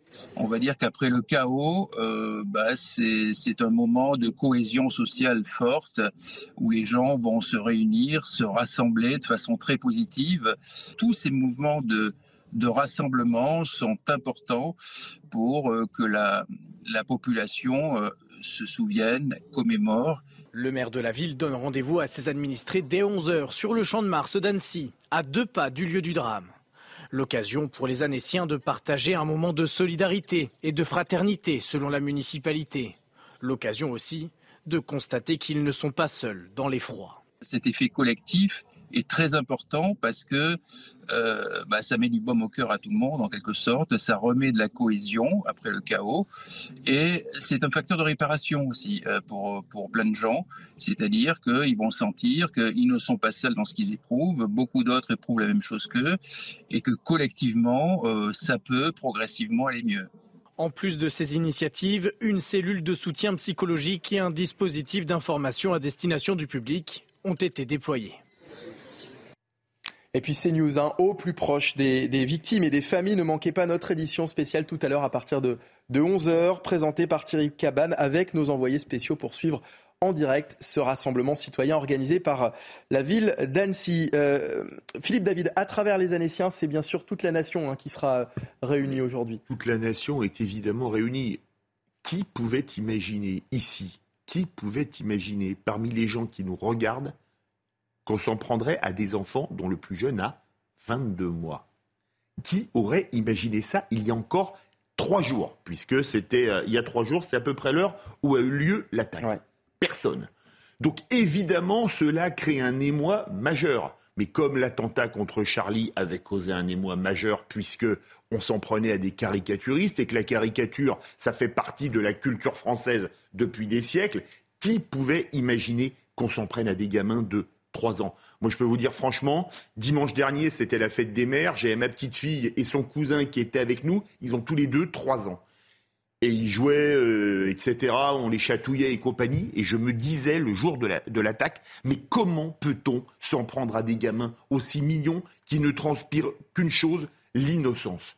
Tout le monde est abasourdi. Donc évidemment que l'émotion est totale dans tout le pays. Guillaume Bigot Je suis assez souvent, très souvent d'accord avec euh, l'ami Philippe David, mais, mais là, il faut quand même se rappeler de, la tuerie de, l'école aux Oratora. Gamine de 12 ans, hmm. euh, le terroriste lui tire dessus. 6 ans. À bout portant. 6 ans. 6 ans, 8 ans. Myriam Monsonego et les petits gamins, prénoms À bout portant. Voilà. Sans parler de la décennie noire euh, de l'Algérie où euh, j'étais rendu sur place, il y avait vraiment des enfants en très bas âge qui était, euh, pardon hein, de ce détail sordide, mais égorgé comme. Euh, voilà. Euh, trois petits points. Donc non, non, malheureusement, l'être humain est, capable de tout, surtout armé par une idéologie fanatique, ou alors quand il a totalement perdu la raison. C'est-à-dire c'est une folie collective ou c'est une folie individuelle? Dans les deux cas, c'est de, la, de la démence et de l'inhumanité à l'état pur.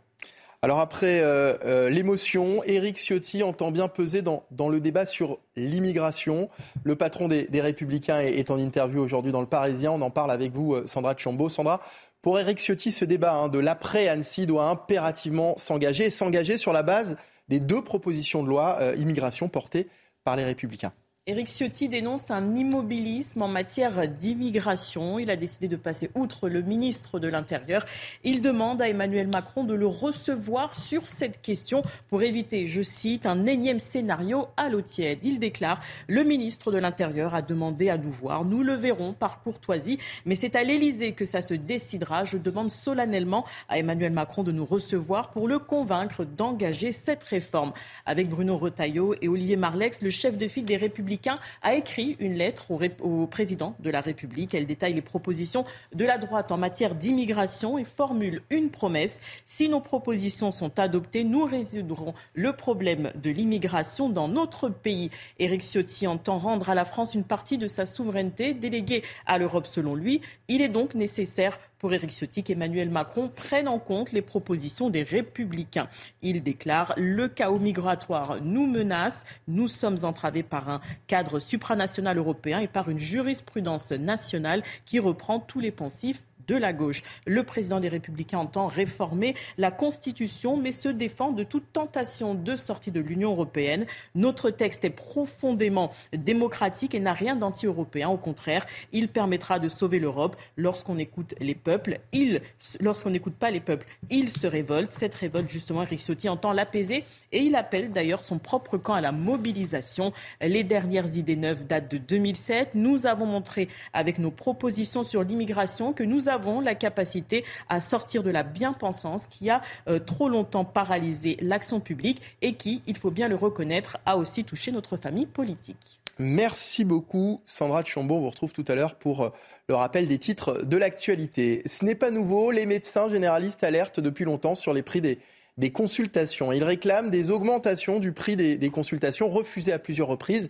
Ils s'étaient d'ailleurs, souvenez-vous, mis en grève en novembre dernier. Eh bien, ils ont finalement, certains d'entre eux, décidé de les augmenter eux-mêmes. Les explications de Mathilde Ibanez et Adrien Spiteri.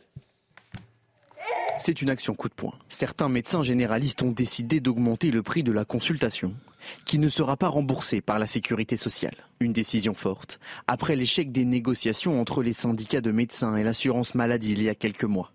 Face à cela, les Français sont partagés. Non, l'augmenter c'est un peu débile, parce qu'il y a des gens qui n'ont pas forcément les moyens de se payer un médecin. Ils sont dans les 22 euros si je ne me trompe pas. Euh, bon, bah, si on se rapproche à 30 euros, ce serait correct. Je pense qu'il faut que ce soit limité quand même. Après, la santé n'a pas de prix, comme on dit. Une augmentation qui fait passer le tarif de la consultation à 30 euros. Mais pour l'association Médecins pour demain, cette hausse n'est pas suffisante. 30 euros, ça ne couvre même pas l'inflation des sept dernières années. La consultation euh, médicale, euh, le prix de la consultation euh, est de 25 euros depuis maintenant 7 ans. Il va être gracieusement augmenté de 1,50 euro à partir du mois de novembre.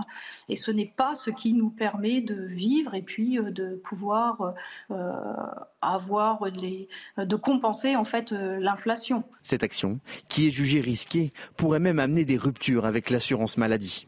Nous risquons d'avoir donc des confrères avec des tarifs euh, euh, augmentés, mais on va aussi avoir très certainement beaucoup de confrères qui vont décider de se déconventionner.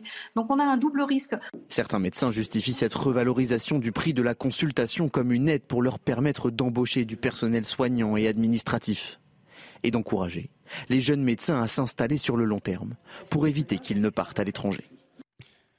Des médecins qui, prennent des risques, hein, puisqu'ils n'ont pas le droit effectivement d'augmenter euh, le, tarif de, leur consultation euh, sans avoir l'accord de, l'assurance euh, maladie. On a des médecins qui ne se sentent finalement pas écouté, pas, pas entendu par euh, le gouvernement. On, parlait tout à l'heure de cette grève qu'il y, a, a eu en, novembre dernier, Philippe David. Alors je vais vous dire, je rentre de Marseille où j'étais euh, pour le G500 citoyens. C'est les 500 plus grosses associations, enfin 500 grandes associations. Elles sont près de 1500 maintenant. Et j'ai passé la soirée de euh, vendredi avec les membres du collectif Santé en danger. Vous recevez régulièrement Arnaud Chiche, leur président, sur le plateau de CNews. Et on a passé la soirée ensemble et on a discuté. Il y avait des médecins, des infirmières, bref, tous les personnels soignants. Et ce qui est terrifiant à les écouter, c'est de voir le nombre d'entre eux qui disent un de ces jours, on en a marre, on va rendre la blouse. Parce qu'on est mal payé, on n'est pas considéré, on nous prend pour des imbéciles jusqu'au plus haut sommet de l'État. On nous mais massacre de paperasse inutile à faire qui sont chronophages et qui ne servent à rien. Moi, j'ai passé toute une soirée avec eux. je peux vous dire que je leur dis, moi je vous admire parce que vous, quand même, vous nous soignez quand on est malade. Et quand on a des proches qui sont malades, on sait d'autant plus ce que c'est. Mais ils n'en peuvent plus. Ils n'en peuvent plus. Alors, faire des ségures, c'est bien. Prendre des mesures intelligentes, ce serait peut-être mieux. Guillaume Bigot Bon, il faut décoder cette affaire, comme toujours. Enfin, c'est la, la, clé, si vous voulez. Si les historiens du futur, s'ils ont un, un, chapitre à consacrer aux deux, deux quinquennats de M. Macron, ils utiliseront, vous savez, le, le, le titre de Jean-Luc Godard, le mépris. Voilà. En fait, c'est le mépris. C'est-à-dire qu'en réalité, les médecins qui sont sous l'eau, qui ont fait 7 ans d'études, quand ils sont conventionnés, c'est 25 euros de l'heure. D'accord? C'est-à-dire c'est quasiment une femme, enfin, pas une femme de ménage, un peu plus, mais enfin, quand même, c'est absolument indigne. Ils ont demandé est-ce qu'on les passe à 50 euros. Pourquoi Pour avoir effectivement les débarrasser d'une paperasse parce que l'État, en même temps qu'il refuse de les augmenter. C'est pas 25 euros de l'heure, hein. 25 euros la consultation. J'ai dit l'heure, autant pour moi. De la consultation, merci de la rectification. Bien sûr, de la consultation. Et ils voulaient passer à 50 euros de la consultation. Et en réalité, on leur a dit bah écoutez, vous savez quoi? C'est une bonne idée de vous augmenter. On va passer de 25 euros à 26 euros 50 alors qu'ils demandaient 50 euros. Alors on leur dit oui, vous pouvez éventuellement avoir des assistantes, c'est possible, mais dans ce cas, il faudra passer de 3 patients à l'heure à 6 patients à l'heure. C'est-à-dire euh, faire de la restauration rapide médicale. Et donc la loi là qui est en train d'être préparée, c'est une usine à gaz totale proposé par un député Horizon qui s'appelle M. Valtou. Et l'idée, c'est quoi? C'est de fabriquer encore une couche supplémentaire administrative de communautés professionnelles territoriales de santé. Le résultat, c'est quoi? C'est qu'il y a 50 lettres de déconventionnement par jour des médecins généralistes. Et en fait, au fond de l'affaire, pourquoi c'est le mépris? Mais c'est très simple, parce que le gouvernement ne veut qu'une chose, il provoque volontairement les médecins parce mmh. qu'il ne veut pas augmenter le remboursement. Et donc, demain, les, les, médecins vont dire, bah, écoutez, ça commence d'ailleurs, eh bien écoutez, nous, on augmente, on passe plus de 25, on va passer à 26, à 30, à 40, à 50, et là, le gouvernement va dire, regardez les, les méchants médecins, regardez, ils augmentent les tarifs. Mmh. c'est ça l'histoire, très simple. Un dernier mot sur ce sujet. Un dernier mot, et ce serait drôle si ce n'était pas tragique.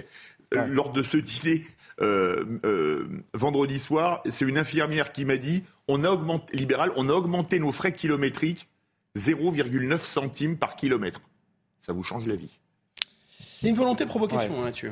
La grogne des euh, habitants du quartier de la gare de Lyon à Paris. Ils dénoncent l'explosion depuis deux ans de l'insécurité et des nuisances dans le secteur de la place Henri Freinet.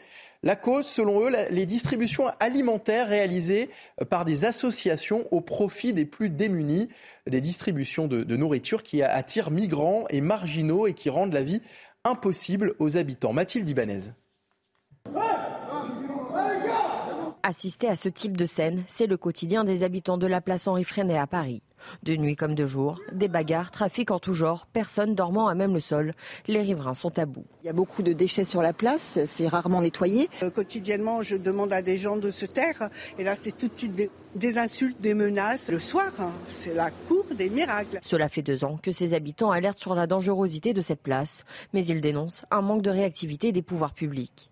Face à une situation qui semble se compliquer, ces mères de famille interdisent même leurs enfants d'y mettre les pieds. Elle est passée 13 ans, on lui dit qu'elle est bonne. C'est un homme de 40 ans, complètement bourré. La plus grande a 19 ans et je vais la chercher tous les jours à la fac pour ne pas qu'elle ait à rentrer ici toute seule. La distribution alimentaire quotidienne pour les plus démunis génère des regroupements qui se terminent régulièrement en rixe sous fond d'alcool ou de stupéfiants. On vit au-dessus et euh, constamment on entend des cris, de la musique. Euh, il y a des gens qui se promènent à moitié nus, il y a des gens qui urinent, qui défèquent devant nous, qui, se masturbent. Donc on a beaucoup de problématiques et euh, on subit la violence. Les riverains demandent que les distributions soient organisées dans un lieu plus adapté ils aimeraient également la mise en place d'un point fixe de police au niveau de la place. Deux collectifs de riverains seront reçus le 13 juin prochain au commissariat du 12e.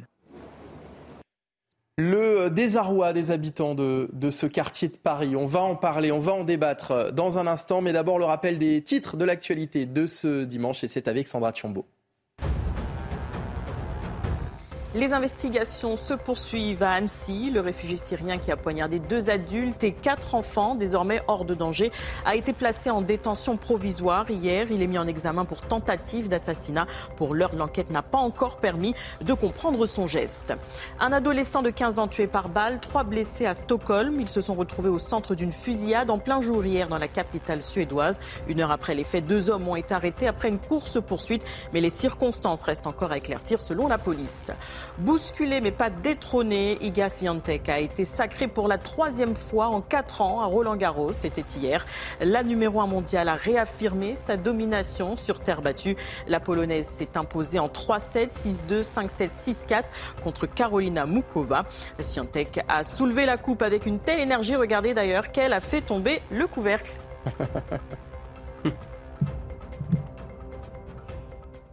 Merci beaucoup Sandra Chombo, on vous retrouve pour le journal de 10h et puis encore une fois bon anniversaire.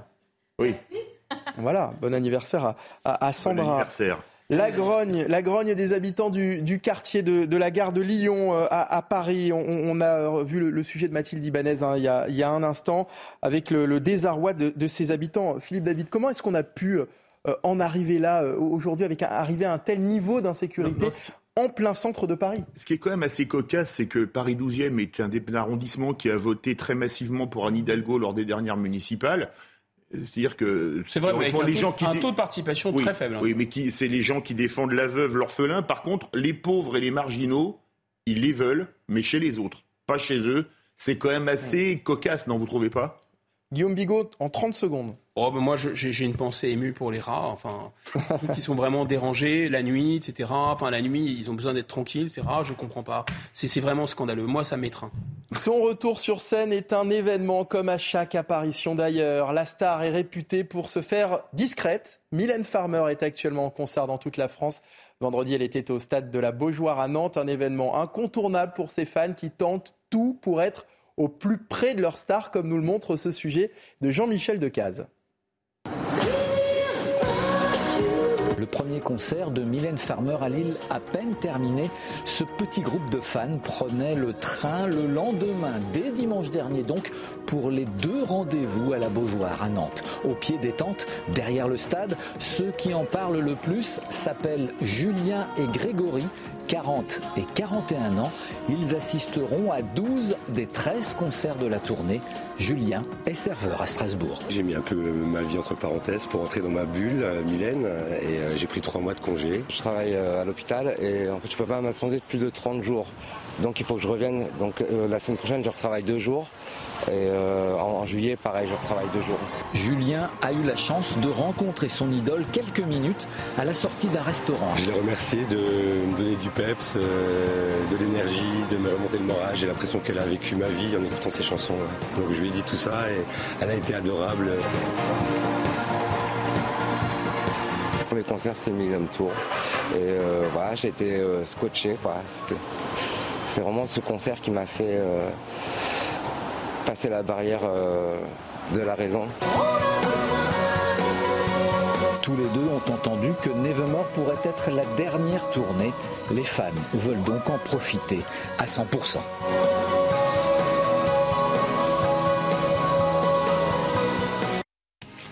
Voilà une artiste qui a su euh, durer dans le temps et créer un véritable phénomène autour d'elle tout en restant extrêmement discrète et ce n'est pas un homme de radio comme vous, Philippe David, qui allait me dire le contraire. Non, mais surtout, vous avez passé un extrait d'une chanson qui s'appelle Tout est chaos. Après avoir vu les reportages sur les rats et sur la place à Paris 12 je me demande si elle n'avait pas par anticipation écrit cette chanson pour la mairie de Paris. Il va falloir lui poser la question. Elle était visionnaire peut-être, ah, oui, Farmer.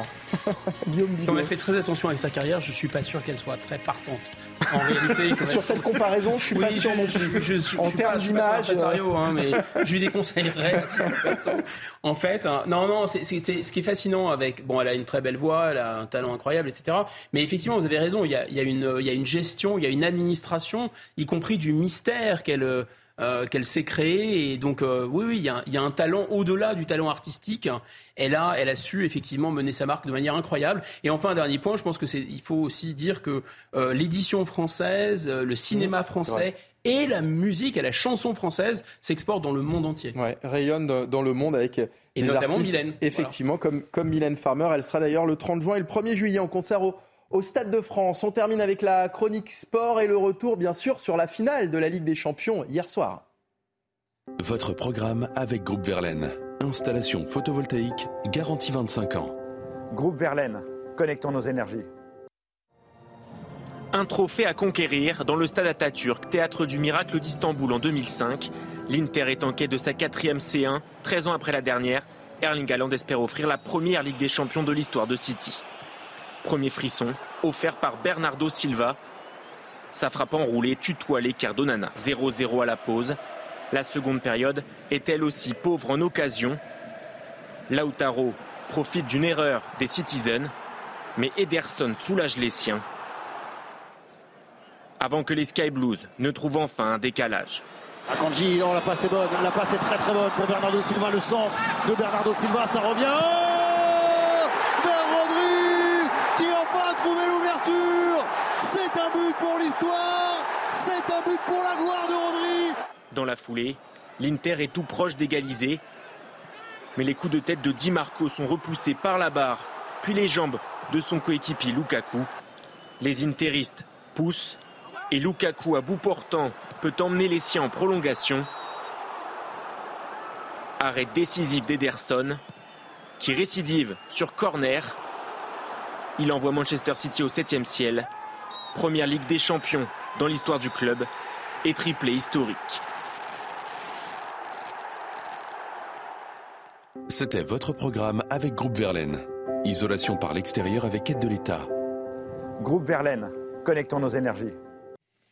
Philippe David, merci, à bientôt. Merci à vous, un plaisir. Merci Guillaume Bigot. Merci, très bon dimanche à tous. C'est la fin de votre matinale week-end. Merci de nous avoir suivis dans un instant votre journal de 10h, suivi du grand rendez-vous CNews, Europe 1, Les Échos. Sonia Mabrouk reçoit ce matin François Bayrou. Et à partir de 11h, édition spéciale sur CNews présentée par Thierry Cabane pour suivre en direct avec nos équipes sur place le rassemblement citoyen organisé à Annecy euh, en, hommage aux, victimes, euh, qui, euh, qui, est aux victimes de, de l'attaque de jeudi dernier à Annecy. Très bon dimanche avec nous sur CNews.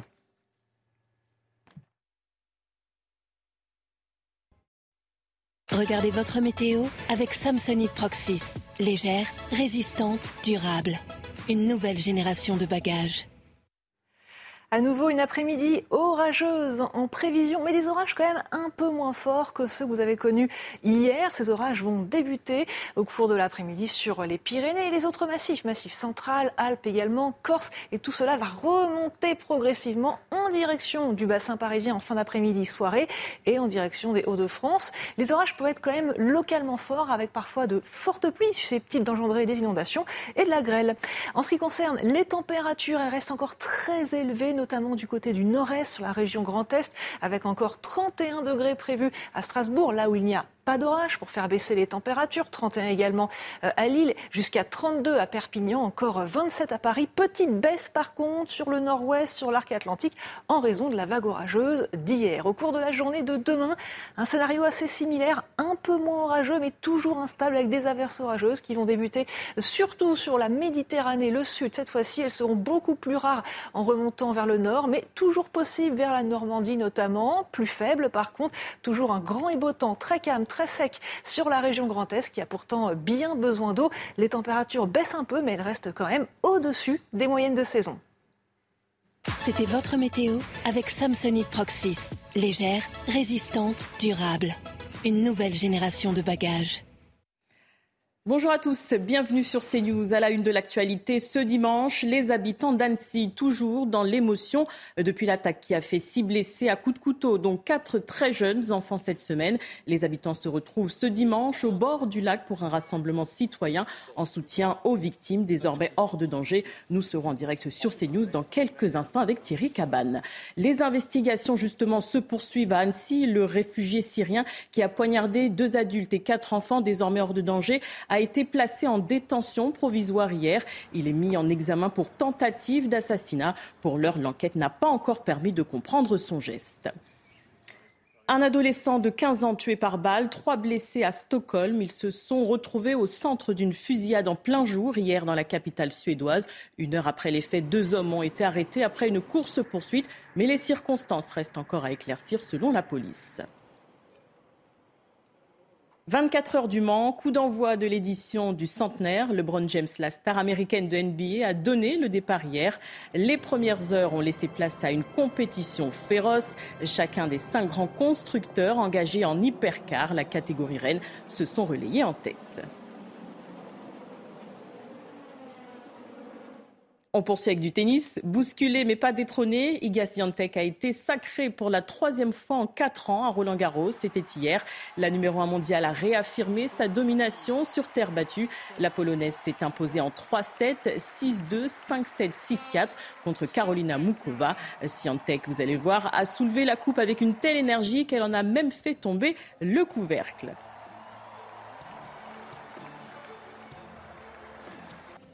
Tout de suite, place au grand rendez-vous. Sonia Mabrouk reçoit François président. When you make decisions for your company, you look for the no-brainers. And if you have a lot of mailing to do, stamps.com is the ultimate no-brainer. It streamlines your processes to make your business more efficient, which makes you less busy.